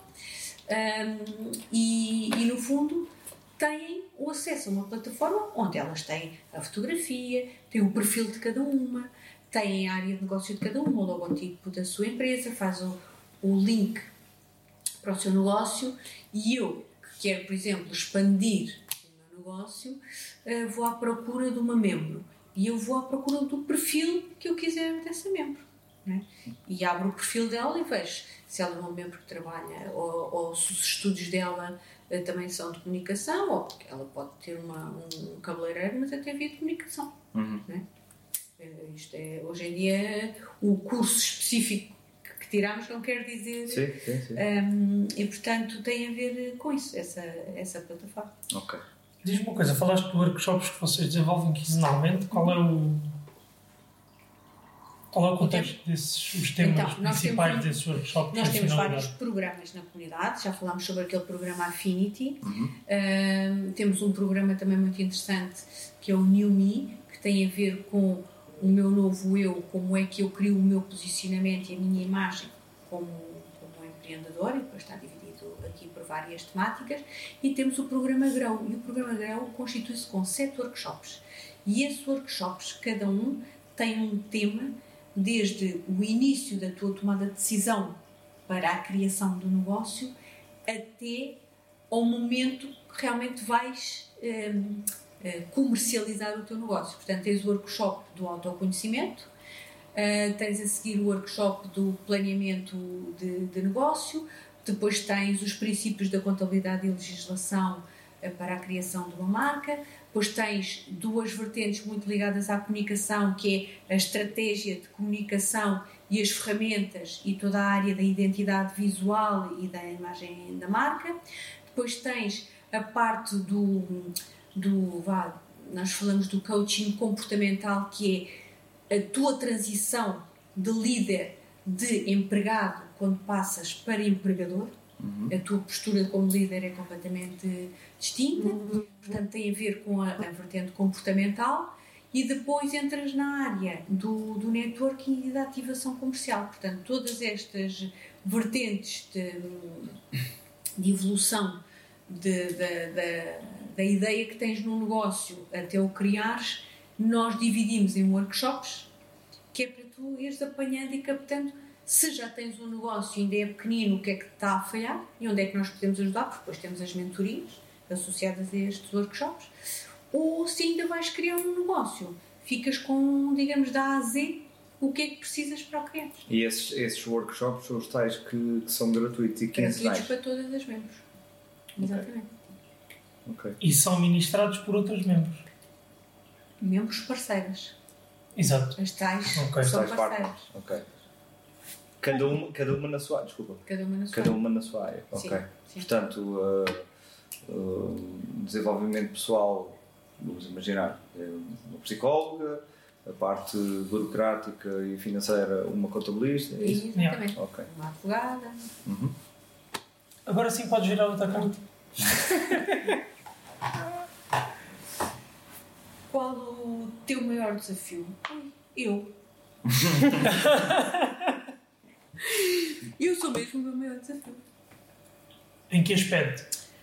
Um, primeiro, um, não, acalmar. Não esquecer que é no futuro, não é? Uh, pois, acalmar um, a minha cabeça, os meus. Uh, as minhas ambições, os meus desejos, o que eu quero fazer, de onde eu quero chegar. Um, o rebuliço que eu faço na vida das pessoas que me estão próximas para lá chegar. No bom ou no mau sentido? Eu acho que é no bom, eu acho que eles já estão habituados. Comigo é sempre a montanha russa. E se irá ao encontro desta pergunta?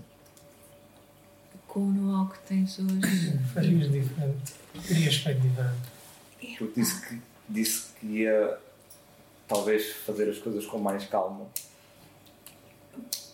Isso é o que eu acho que deveria fazer, mas na verdade é o meu grande desafio. É não conseguir.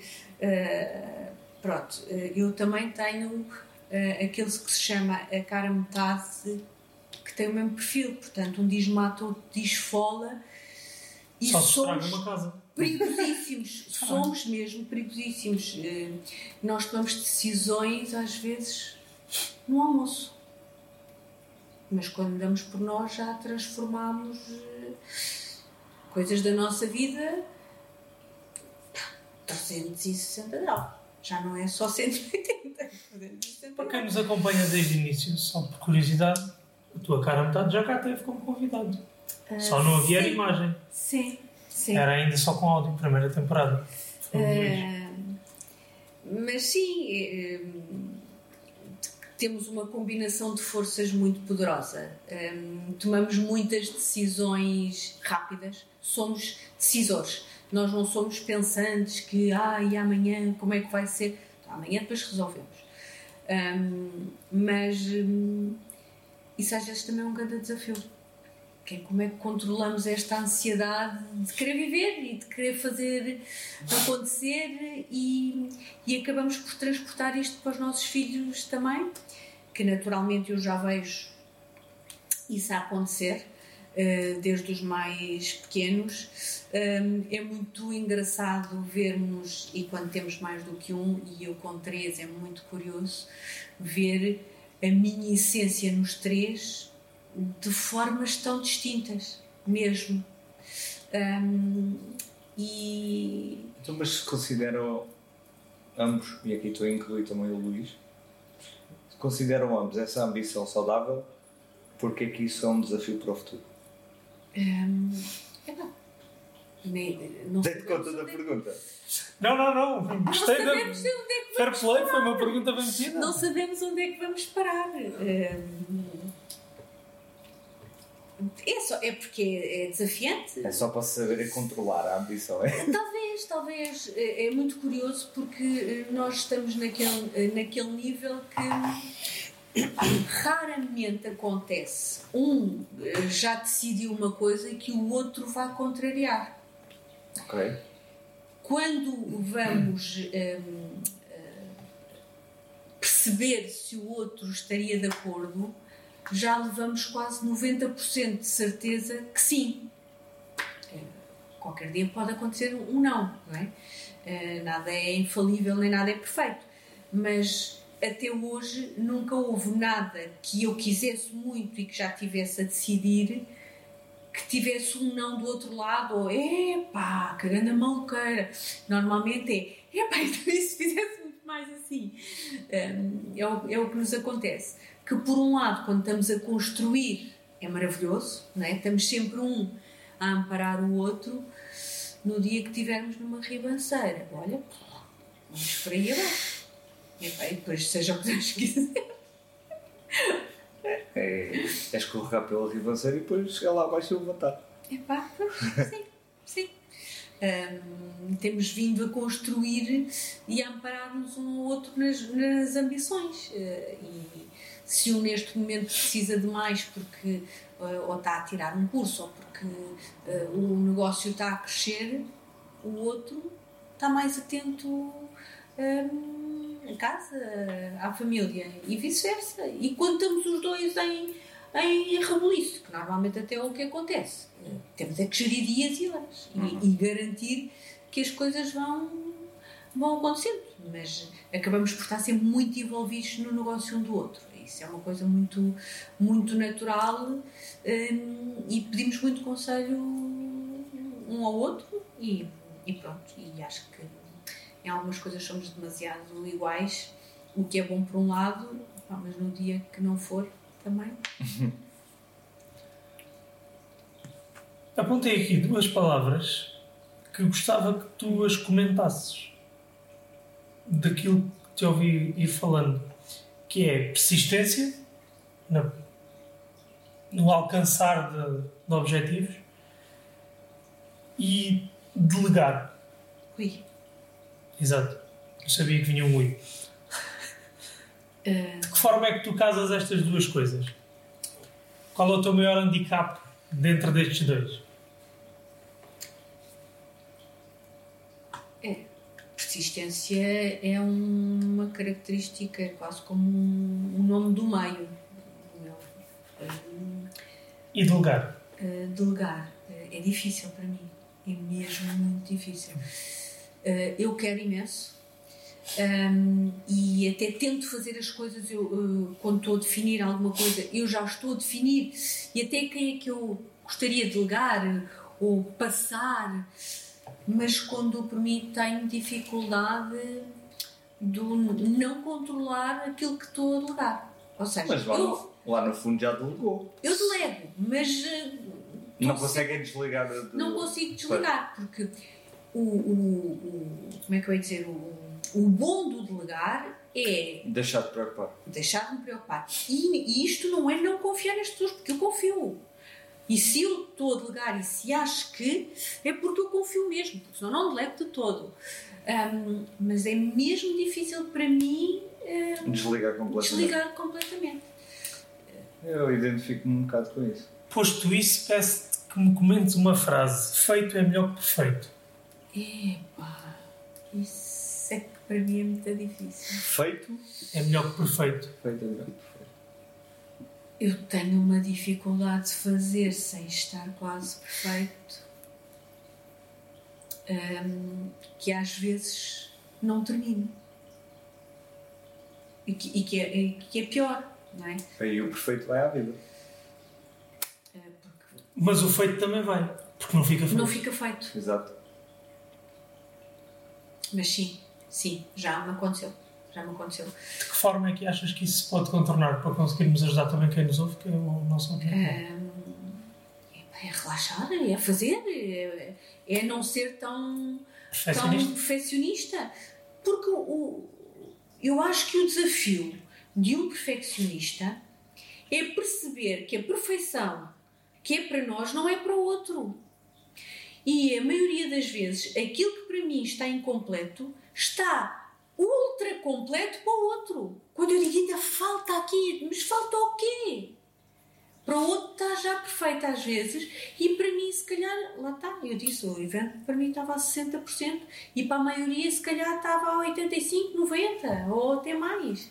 E para mim estava a 60% e isso deixa-me nervosa. Eu, eu tenho mixed feelings. Mas é isso que nos diferencia. Sermos internos insatisfeitos. Eu acho que Certo, mas ao mesmo tempo, a Mafalda disse que trabalhou em comunicação e- ou trabalha em comunicação há quanto tempo? Aqui? Não, 20 e qualquer coisa. 26 anos já. 26 anos dão know-how suficiente para não te contentar com qualquer coisa. E o que para quem não trabalha há 26 anos em comunicação se calhar é bom e suficiente, para a Mafalda não é. Talvez. E eu identifico-me com isso. Sim, dá para perceber os porquês. Portanto, Agora- os 60% Tudo pode se explicar. calhar não eram 60%, mas para a Mafalda nunca seriam 100%. Está bem, tudo pode explicar, mas nada justifica tu deixares de fazer algo só porque não está perfeito. Mas eu não deixo de fazer. O que às Acabaste vezes de é dizer que já deixaste pelo menos uma coisa. Não, o que eu, o que eu não consigo é, imagina, hum, há uma pessoa que me diz hum, eu preciso disso para amanhã. E eu digo ok. E eu vou-me pôr, taca, taca, taca, taca. Mas aquilo não está, e está-me a falhar, e está-me a faltar. E há coisas, e quem trabalha em comunicação sabe do que eu vou dizer, há coisas que não é só ir procurar. Tem que sair. Tem que sair Tem da que haver cabeça. uma criatividade, não é? Eu, eu tenho tudo escrito em tudo e mais alguma coisa. Eu tenho ideias maravilhosas escritas em aqueles sacos dos vómitos do, do avião. Que de repente tenho uma ideia e eu tenho que escrever em algum lado. Sim. Portanto, eu onde for. tanta coisa que eu tenho em guardanapos de papel. Onde é que em- guardas isso tudo? Tenho tudo guardado. Olha, ainda Oh, hoje, ainda hoje, Está tipo Tem. no dossiê? no dossiê, nas micas, ainda hoje o Luís me telefonou e disse-me: Tenho uma reunião, tu guardaste. Eu, claro, já tirei fotografias aos guardanapos e já lhe mandei, porque aquilo para mim, para a estratégia de comunicação que estamos a montar eh, eh, agora, eh, era fundamental. Eu não posso perder aquilo. Porque à medida que fomos falando, as ideias foram surgindo, eu fui montando aquilo nos guardanapos e no- nos versos dos toalhetes dos restaurantes. Estamos a conversar e eu não posso deitar aquilo fora. Também não tenho tempo ir passar aquilo eh, escrito para o caderninho. Portanto, por exemplo, o meu, o meu notebook tem N coisas agrafadas. Porquê? Porque eu é daquele cliente, tem aquele assunto, mas eu não estava com o meu book naquele momento. E estávamos num restaurante ou a tomar um café, uma coisa qualquer, e veio uma ideia e eu levo aquele papel e Isso é, um- isso é um bom exemplo de feito é melhor que perfeito. Não está perfeitinho, não está no, no caderno, mas havia Não, um papel à estou a mão. dizer o trabalho, aquilo que eu entrego ao cliente, isso para mim é que é, Ok. é, que é importante. Há coisas para mim, olha, vou-te dar um exemplo. Sair de casa sem a cama feita, vocês não imaginam o que é para mim. É, é mesmo contra a natura. E às vezes tem que ser. Ou principalmente quando não sou a última a sair de casa. A primeira coisa que eu vou fazer é chego a casa, mesmo que chegue às 10 da noite, eu vou fazer a cama antes de me deitar. Porque eu tenho que ter a cama feita. E não me expliques porquê. Não explico porque a minha mulher é igual. Pronto, é uma, é uma necessidade. E às vezes estou a correr contra o tempo em aquele minuto, mas lembrei-me que aquilo ficou desligado e, e volto atrás. Porque se eu não volto atrás, aquilo vai-me matutar na cabeça que eu saí de casa e que deixei aquilo assim. Portanto, ah, Pequenas perfeições. pequenas e depois há mil e outras imperfeições, não é? São aquilo que se calhar me toca mais na, na- naquele momento ou, ou- ou que tem a ver com.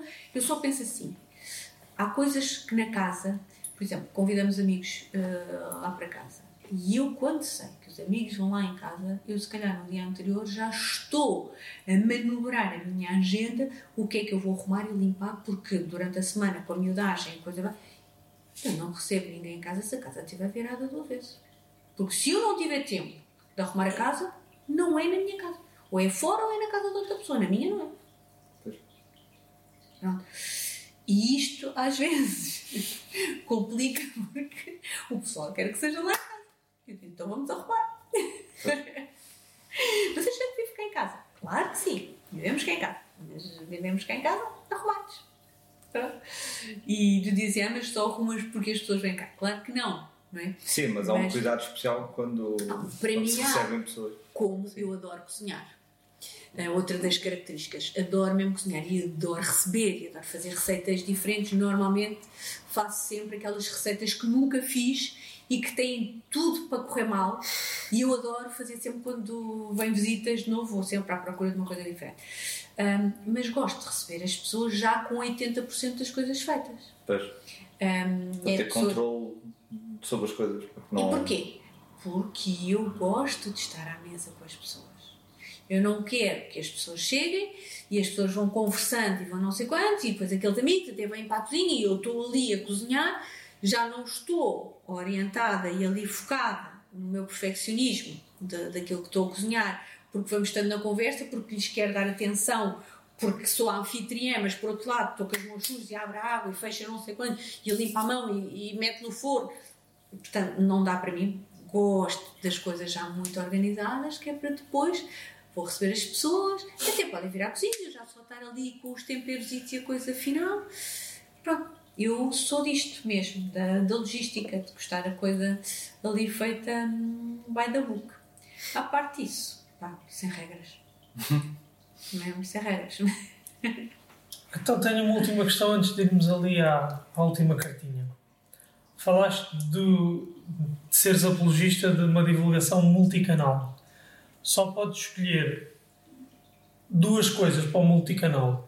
Duas vias. Quais são? Tu também és tramado. Se é multi, não é? É multi. Mas, há- Dois. mas eu vou, eu- mas eu vou Diz-me os dois principais que tu não abdicarias se só pudesses usar Mas dois. eu tenho que te, eh, dizer outra coisa. Os dois canais que qualquer. Se, se cada um dos meus clientes me disser só tenho budget para dois canais, não vão ser os canais. eh, A minha decisão não vai ser pelos canais, vai ser pelo público a quem eles vão eh, querer atingir. Mas a tua pergunta era para um cliente da Mafalda ou para a Mafalda? Para comunicar o A negócio minha da pergunta Mafalda? era a pensar em quem nos ouve. Visto que tem variáveis, se Tem, calhar deixa ao critério da Mafalda. Tem, tem sempre, mas Tem, porque é assim, dependendo do negócio, vou-te dar um exemplo, escolhendo o digital, porque hoje em dia nós não podemos fugir do digital. O Sim. digital tem que lá estar. Seja ele em newsletter, seja em website, seja em redes sociais, o digital tem que. Então, É um deles será o digital, o sem digital. sombra de dúvida. porque é, é a presença mais imediatista que nós temos sobre, sobre o nosso negócio. Ouve-se falar de. A primeira coisa que vais ver é se tem um site. Se não tem um site, tem um Facebook. Se não tem um Facebook, tem um Instagram. Pronto. Isso não tem nada disso, não leva um negócio a sério.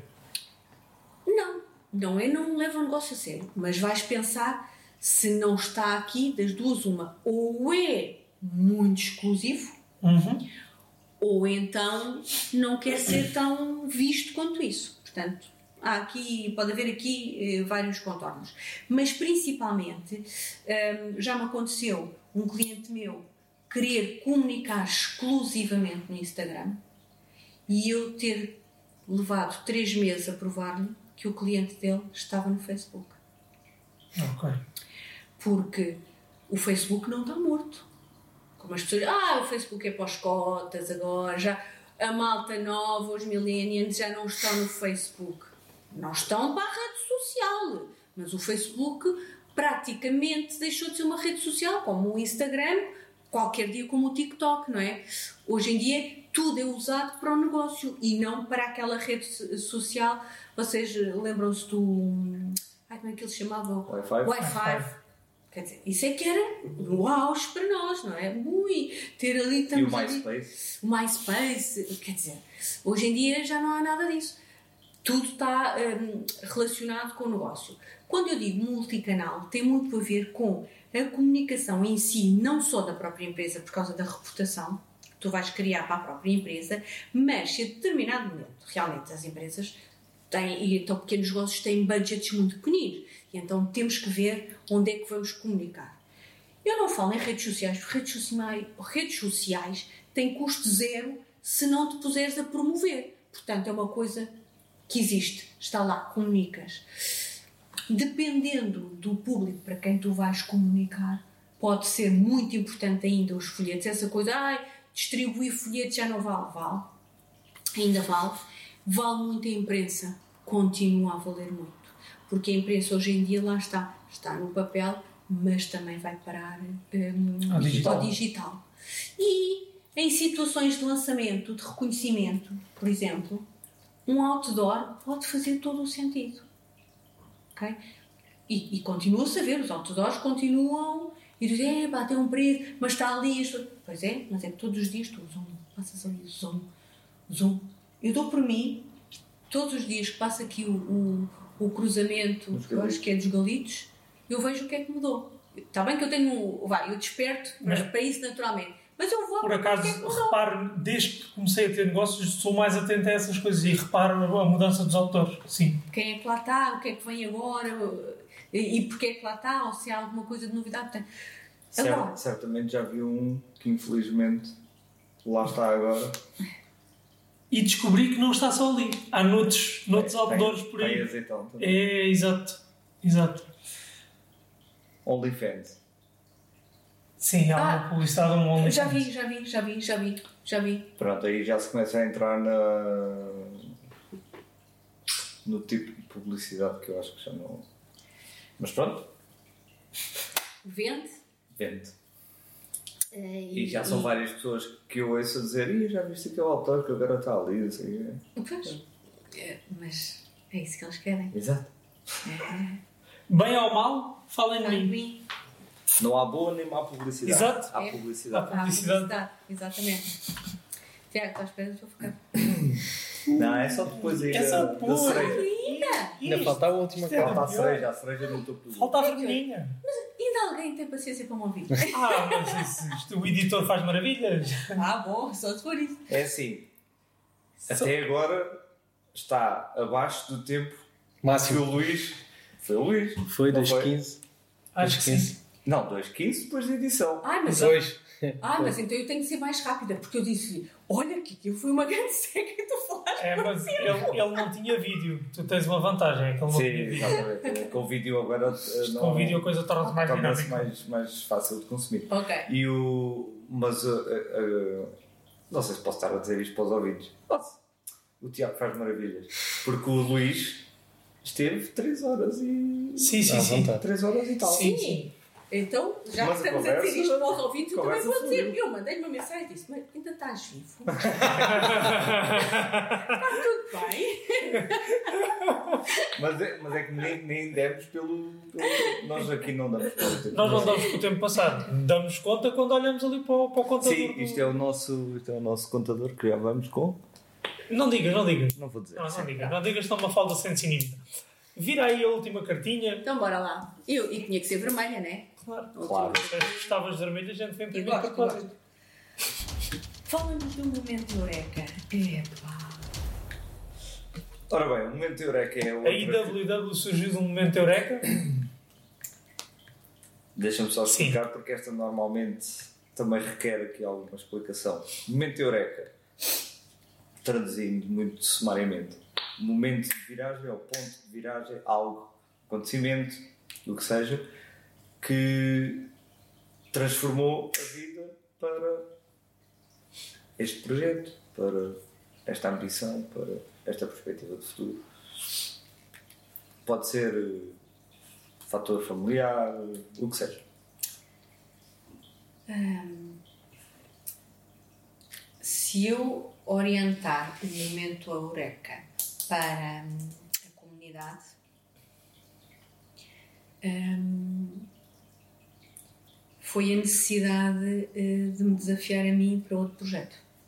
Na verdade, algo que já vinha eh, pensado, que já tinha, eh, porque eu já tinha pertencido a outras organizações de, de empreendedorismo e que acabei por não me rever a determinada altura e portanto foi aqui já na minha mudança do Barreiro acaba por ser um eureka composto, se é que eu posso dizer.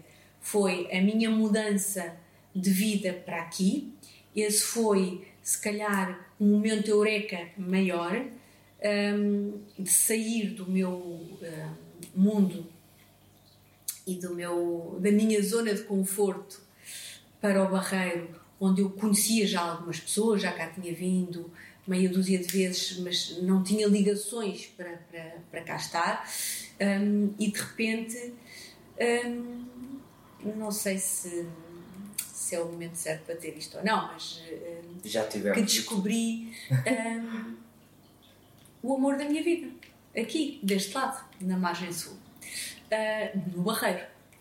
E, e eu sou uma mulher de decisões. E, portanto, decidi, é para o Barreiro que vamos mudar. Havia aí outras hipóteses, mas eu disse, não, é para o Barreiro. E quando nos mudámos? Hum, aliás, quando nos mudámos eu com os meus filhos para cá, porque o Luís já cá estava, na verdade, eh, tudo começou a encaixar. Determinadas ideias de pessoas que eu já conhecia cá, de outras que me fazia sentido eh, estarem eh, no projeto e, portanto, o, o- o embrião da comunidade nasceu aqui no, no Barreiro e foi tornando foi crescendo, foi tomando hum, forma hum, e o momento eureka foi quando me disseram por que não apresentas isso no bootcamp da startup e eu disse, por que não? Ah, e pronto, e, e- e fui lá me desafiar hum, a apresentar o, o projeto como se fosse um, digamos, um, um projeto incubado, não é? que, que na altura até não era, que desafiei uma amiga eh, para vir, que acreditou no projeto desde o dia 1 também eh, connosco, e ainda hoje está connosco. hum, eu disse: vem comigo, vamos as duas mostrar hum, que isto faz sentido. E pronto, e, e foi por aí que, que eu posso dizer que, que o momento eureka da comunidade começou foi, foi aí. A vinda para cá, para o Barreiro, e cá. o início da Startup Barreiro. Exato. Foi, foi tudo um, um misto. O primeiro convidado que deu dois momentos eureka. Epá, não, e eu tenho. Se eu tenho momentos eureka na minha vida. Vários momentos eureka. Mas em relação à comunidade, sim, foi. Foi esta passagem para cá e, e perceber que realmente há mesmo. eh, Eu nem, não gosto de aqui mercado, porque parece que estamos aqui a vender coisas, mas o, o potencial que eu senti aqui, eh, porque nas grandes cidades o potencial existe, mas existe tanta coisa. Chegamos a Lisboa, Porto, está a fervilhar de mais coisas a diluído, acontecer, não é? E aqui o que eu senti é, o potencial está cá, as empreendedoras estão cá, e quando digo isto, não, não estou confinada aqui ao, ao Barreiro, já fomos à Moita, eh, temos membros da Moita, Setúbal, Setúbal tem um potencial brutal, Hum, eu sinto Margem Sul, Seixal, já fizemos coisas no Seixal também, temos um parceiro lá, fazemos eh, encontros lá. Hum, portanto, toda esta zona aqui, esta envolvência, tem um potencial enorme. E eu pensei, por que não? Aqui. Para mim também é novo, não é? E isso também foi outra coisa gira, que é como é que eu, que sou de fora, vou criar uma coisa com, com solidez e com estrutura aqui, quando eu também estou à procura De- do coisa aqui, não é? e integração aqui. E é um dois em um, porque para mim eu também me estou a integrar. Há, há muita coisa nova para mim aqui, não é? Eh, Desde ligações, eh, família, a minha família está toda do outro lado. Eh, E portanto, isto agora é a nova família que está, que está aqui deste lado. E a comunidade, sim, também tem sido uma nova família para mim, amizades novas eh, que se vão consolidando. hum, A Blood continua fora do Barreiro. A Blood sempre foi nacional. Ok, digital. Mesmo em Lisboa, eu sempre tive clientes no Norte, no Algarve, sempre. Mas sede física, não. Sede física sempre foi em Lisboa. Lisboa. Sim. Eh, hoje em dia é híbrida. Uhum. Hoje em dia é híbrida. É onde eu estou. É para onde ela vai. Tenho uma questão. Qual, qual é para ti a importância de separar o empreendedorismo feminino do restante empreendedorismo? Em que medida é que isso é benéfico para as, para as mulheres Excelente empreendedoras? pergunta. Excelente pergunta. Então, eh, Não tenho culpa que não tenhas girado a minha carta. O empreendedorismo, no seu todo, hum, é que é o, digamos, a, a fonte de motivação e de esperança hum, para o mundo, não é? Porque se não houverem empreendedores, eh, vamos ficar aqui Estagnado. eh, estagnados. Agora, hum, a alavancagem que eu acho que a vertente feminina, que o público feminino necessita, tem a ver com aquilo que, que tivemos a falar. Às vezes, até é o arranque. Eh, a genialidade está lá, as ideias, a disponibilidade e às vezes até financeiramente. É um clique para vamos lá. Um, e é isso que eu acho que nós no feminino às vezes precisamos. Aquele. Vamos usar o vernáculo. Pontapé no rabo. Vamos embora. Não há medos. O pior que pode acontecer é ter que voltar para trás e recomeçar. Mas isso até os grandes negócios. Quantos, quantos homens de negócio milionários já Não falharam voltar. e voltar atrás e, e recomeçar? A vida é um ciclo, não é? Eu olho para, para a vida como um ciclo. Em tudo. Pessoal e profissional. Hum, e portanto não tenho muito este medo. Tenho sim eh, os meus, os meus eh, momentos calculistas a perceber se, se eu vou dar este salto, qual é o risco. Não é? Eu Sentes consigo- que vocês têm mais medo de falhar do que. Não é de falhar, é o risco. É o risco de. São mais avessas ao risco. Eu vou montar o meu negócio e depois se isto não corre bem. ah, primeiro, como é que eu vou para mim mesma Uhum. absorver isto, não é? E, e, e dar E a volta e- lidar com isso. E depois também, na verdade, porque se houve um impulso lá de casa e disse, epá, sim, vai com tudo, é maravilhoso. Se não houve, ela, eu não te disse, Eu avisei. eu avisei. Eu já sabia. Eh, temos essa, essa coisa também. Mas principalmente, e o meu foco no feminino é exatamente aquilo que eu disse há pouco. Eu acredito mesmo no potencial da mulher. Gosto de trabalhar com mulheres. Hum, gostava, eh, não tenho a fórmula, nem, nem sequer acho que um dia vou encontrar essa fórmula, mas gostava muito que hum, várias mulheres pensantes hum, encontrassem uma fórmula para hum, sermos mais inteligentes umas com as outras e nos apoiarmos mais umas às outras, porque aquela célebre frase do juntas somos mais fortes não é apenas um lugar comum, é mesmo verdade. É que é mesmo verdade. Porque quando nós nos juntamos e queremos fazer acontecer, é maravilhoso. Mas depois às vezes o que acontece é a seguir, ah, e agora? Porque uma depois já quis outra coisa, ou porque eh, as ideias já não colidiram, ou. Porque entretanto uma já tem a questão familiar, a outra já tem a questão do não sei quanto. Então quer dizer que isto com o homem também não aconteça, mas Sim. voltamos àquilo que falámos há bocado, não é? As preocupações que São nós depois diferentes. temos e portanto tem um bocadinho a ver com isso. E por isso o meu foco foi mais no, no feminino, sendo que, muito importante, adoro dizer isto, nós não somos a quintinha das mulheres. ok? Nós vivemos num mundo global. Temos parceiros homens. Aliás, temos parceiros cujos negócios são detidos pelo Por- homem, mas ou porque tem uma líder mulher à frente ou porque tem uma representante mulher dentro da comunidade. Não existe membros homens, existe parceiros. Ok? Muito bem. Mas há uma coisa? Tenho uma última coisa, mas acho que faz sentido a pergunta ser feita no fim. Portanto, Se ainda não estamos no fim. estamos, Estamos a mesmo, chegar, mesmo no final. estamos a mas- chegar. Eu gosto de estar aqui, hein? não tem nada de mal. Desde que seja longe daquela cadeira e que se fale em cortar de cabelo, tá. Eh, tem algum pedido especial para o público? Ahm, pedido especial. Ahm, Seja ele feminino ou masculino. sim, Sim. sim. ahm, O pedido ao público. Vamos? o pedido é geral. O público também, para o público também no, no geral, desafiem-se e hum, tentem ultrapassar hum, os medos hum, e vão à conquista do que vos faz feliz.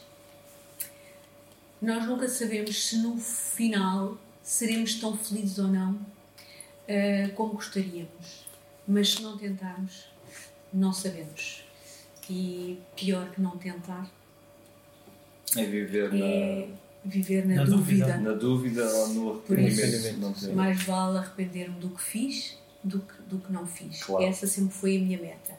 Ahm, e posso dizer que foram muito poucas as coisas, que calhar conto por uma mão das coisas que me arrependi. Ah, houve outras coisas que correram mal, mas é porque tinham que correr. Arrepender, arrepender, se calhar tem menos do que uma mão. Ahm, porque é mesmo fazer para ver o que vai dar. Ahm, e para tentar ser feliz, porque no fundo todo o ser humano quer ser feliz? Uhum. Ahm, e encontrar o seu equilíbrio e o seu propósito. E é não termos medo disso, é irmos mesmo lá ah, enfrentar o, o touro, mesmo à séria, ahm, com capa, sem capa. É... Bora lá. Posso? Portanto, o convite, o convite para tu cá vires surgiu numa conversa nossa em que me falaste que novembro era o mês do empreendedorismo feminino, certo? Queres deixar datas importantes deste mês? Alguns, alguma coisa que, se- que possa ser uma mais-valia para as, para as ouvintes, mais concretamente? Eu antes disso. Ah, desculpe, Sr. Luís. Desculpe. Não, não, não, tem a ver com. Tem a ver com. Acho tremendamente mau tom. E já sei o que é que vem daí. Juro que tenho isso aqui apontado. Tens? É Novembro. Exatamente. Eu acho tremendamente mau tom o novembro ser o mês do empreendedorismo feminino. Tinham 11 meses para escolher, mas foram escolher o mês em que os homens celebram a saúde Masculina. masculina, com o novo cheio de novembro. Exatamente. obviamente. Né? Brincar, obviamente. Ahm, A pergunta dele é: Foi coisa- porquê? seja, Foi uma coisa que nós falámos aqui e realmente acho curioso o porquê de novembro. o, o- existem vários meses, não é? O outubro é o mês rosa porque também é dedicado Ou ao câncer da da mama. mãe. Temos o março, que é melhor nem falar sobre esse dia porque me enerva profundamente o 8 de março, Que é o dia da mulher. da mulher. Ok. Temos que celebrar um dia. Precisam de um dia. Ahm, Só que não. Eu entendo o porquê, mais do que é, é quase como uma, uma data em que passou a haver uma, uma relevância, um- é quase uma meta que se atingiu. Epá, mas atingiu. Pronto. Ou Agora seja, tem- fez, fez sentido há uns anos, ou em alguma altura, ou hoje em dia já Hoje em não. dia para mim não faz Mas sentido. abomina esse dia na medida em que mulheres são todos os dias Exatamente. ou naquela medida em que hum, isto faz parte do passado e agora Não, não, estamos não. num nível de igualdade que não. Não, Não precisamos não, de não, estar Não, a- estamos, não estamos no nível de igualdade, não estamos de todo. E, e sobre isso eu até vou dizer muito rapidamente. Uma coisa é igualdade de direitos, valores e deveres, que sou muito apologista. Somos todos seres humanos Claro. E estamos cá todos, mas isso é eh, sem sexo, não interessa. Somos humanos, é direitos iguais para todos. Outra coisa é o homem é igual à mulher. Não, não é.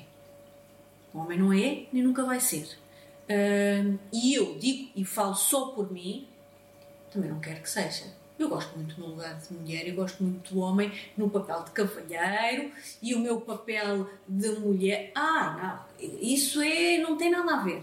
Ahm, e portanto, quando estamos a falar de igualdade, eu não posso dizer que não gosto do dia 8 de março para celebrar, porque não. Uh, tem a ver com o facto de estarmos a celebrar um dia, o dia da mulher, quando parece que não há o dia do homem, não é? Pois, sim. Quando diz assim, há o dia dos avós, há o dia do pai, há o dia da mãe. Está bem, mas é o dia de todos os pais, de, todas as mães, de há o equilíbrio de todos os avós, não é? Agora, há o dia da mulher, há o dia do homem. Não há. Eu quando faço esse comentário dizem-me sempre: é todos os dias. Exato.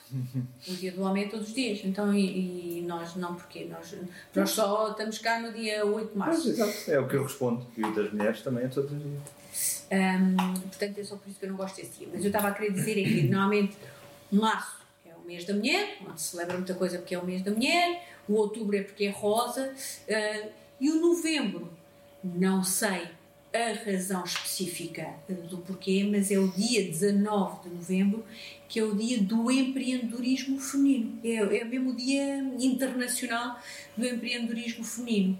Confesso, eh, se calhar por eh, ignorância, ehm, se existiu algum evento que, que tenha tornado este dia tão Eu emblemático. desconhecia que havia o- esse dia em concreto. Pronto. Hum, não sei se realmente tem a ver com algum momento específico, algum, mas é o dia 19 de novembro, que é o Dia Internacional do Empreendedorismo, portanto, existem várias atividades e iniciativas para comemorar hum, este ato. Ah, mas ao longo do mês, naturalmente, que existem várias iniciativas e existem vários eventos onde nós estaremos também como parceiros. Não vamos ter um evento exclusivo nosso, Ahm, não nos faz sentido, na realidade, quando celebramos agora o nosso aniversário, que foi a, a 27. 27 de outubro, ou depois comemorámos a 28, mas no fundo é, é a 27 que fazemos anos, Ah, e vamos estar agora juntamente com as nossas parceiras, com as suas comunidades, onde estaremos a representar, onde as nossas membros também estarão presentes e onde estaremos a falar sobre o nosso propósito. E, Isso é que nós consideramos que é a cooperação mútua com o mesmo objetivo, que é empoderar e capacitar mulheres que dão voz e empreendedoras. Queres deixar datas então? Um, Alguma data em específico? Destes encontros? Sim. Uh, temos agora já dia 11 de novembro, com o Conecta Summit. Temos a 18 de novembro um, o Activate, que é em Setúbal. Um, e essas são as, as, principais com quem nós em que vocês estamos, vão estar presentes. Em que vamos estar presentes, porque sei que existem em outras uh, iniciativas que vão decorrer. Um, e nós, em princípio, também teremos uma no dia 21, mas como não temos ainda um, a validação oficial, okay. não me vou referir a ela, mas uh, será uh, o nosso ponto de encontro em Lisboa, que é onde vamos. Uh, okay. O salto para agora para a margem norte do rio será feito ainda este mês. E, tudo a correr bem, será no dia Estão 21. a agilizar para que seja dia 21. Exatamente. Na okay. sequência, na sequência uh, não sei se querem dizer mais alguma coisa, não? Bruno? Os não têm sentimentalidades. fiz a minha, minha, acho que o meu maior uh, até fascínio na parte uh, empreendedora numa mulher é conseguir mesmo juntar os dois, os dois lados, porque ser mãe e ser dona de casa, né, ou eu gosto de chamar a minha mulher a alfa, lá em casa. Dentro de casa ela é alfa porque ela manda. Eu não tenho, pá, não é, não é meu as limpezas, a arrumação, não é comigo, então eu, eu digo-lhe, delega para mim o que é que queres que eu faça. Queres que eu leve o lixo ou vou levar o lixo? Queres que eu leve o cão? Levo o cão. É uh, pá, aí eu não me meto. Uh, mas fascina-me conseguir é, juntar os dois lados, que é ser implacáveis, as mulheres são implacáveis em casa e com a família, a cuidar dos filhos, a cuidar dos maridos, é pá, não há nada igual. E depois conseguirem ser implacáveis fora de casa com o negócio, é pá, isso deixa-me. Porque se calhar é algo que eu não consigo. Um, dar tanto de mim em casa como dou fora de casa, a nível comparando negócio como e homem em casa. Mas isso só é possível, Tiago, se o homem também estiver do nosso lado. Sim. Um, eu posso dizer que já tive momentos sozinha, com os meus filhos e com o negócio a correr. Uh, mas é muito mais difícil, uhum. naturalmente. Um, e a ajuda dos meus pais foi fundamental. Porque momentos que eu tinha que estar fora, se eu não tivesse os meus pais para estar com os meus filhos, eu não poderia fazer a vida que fazia, não é? E projetos que eu conseguia agarrar e projetos internacionais, como é que eu iria e onde é que os meus filhos ficariam, não é? Uh, independentemente de até poderem ficar com o pai alguns dias, mas não é a mesma coisa.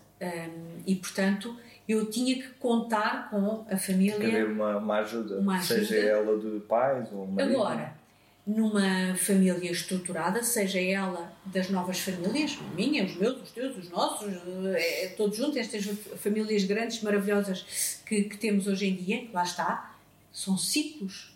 São ciclos de vida que nós vamos aproveitando e aprendendo.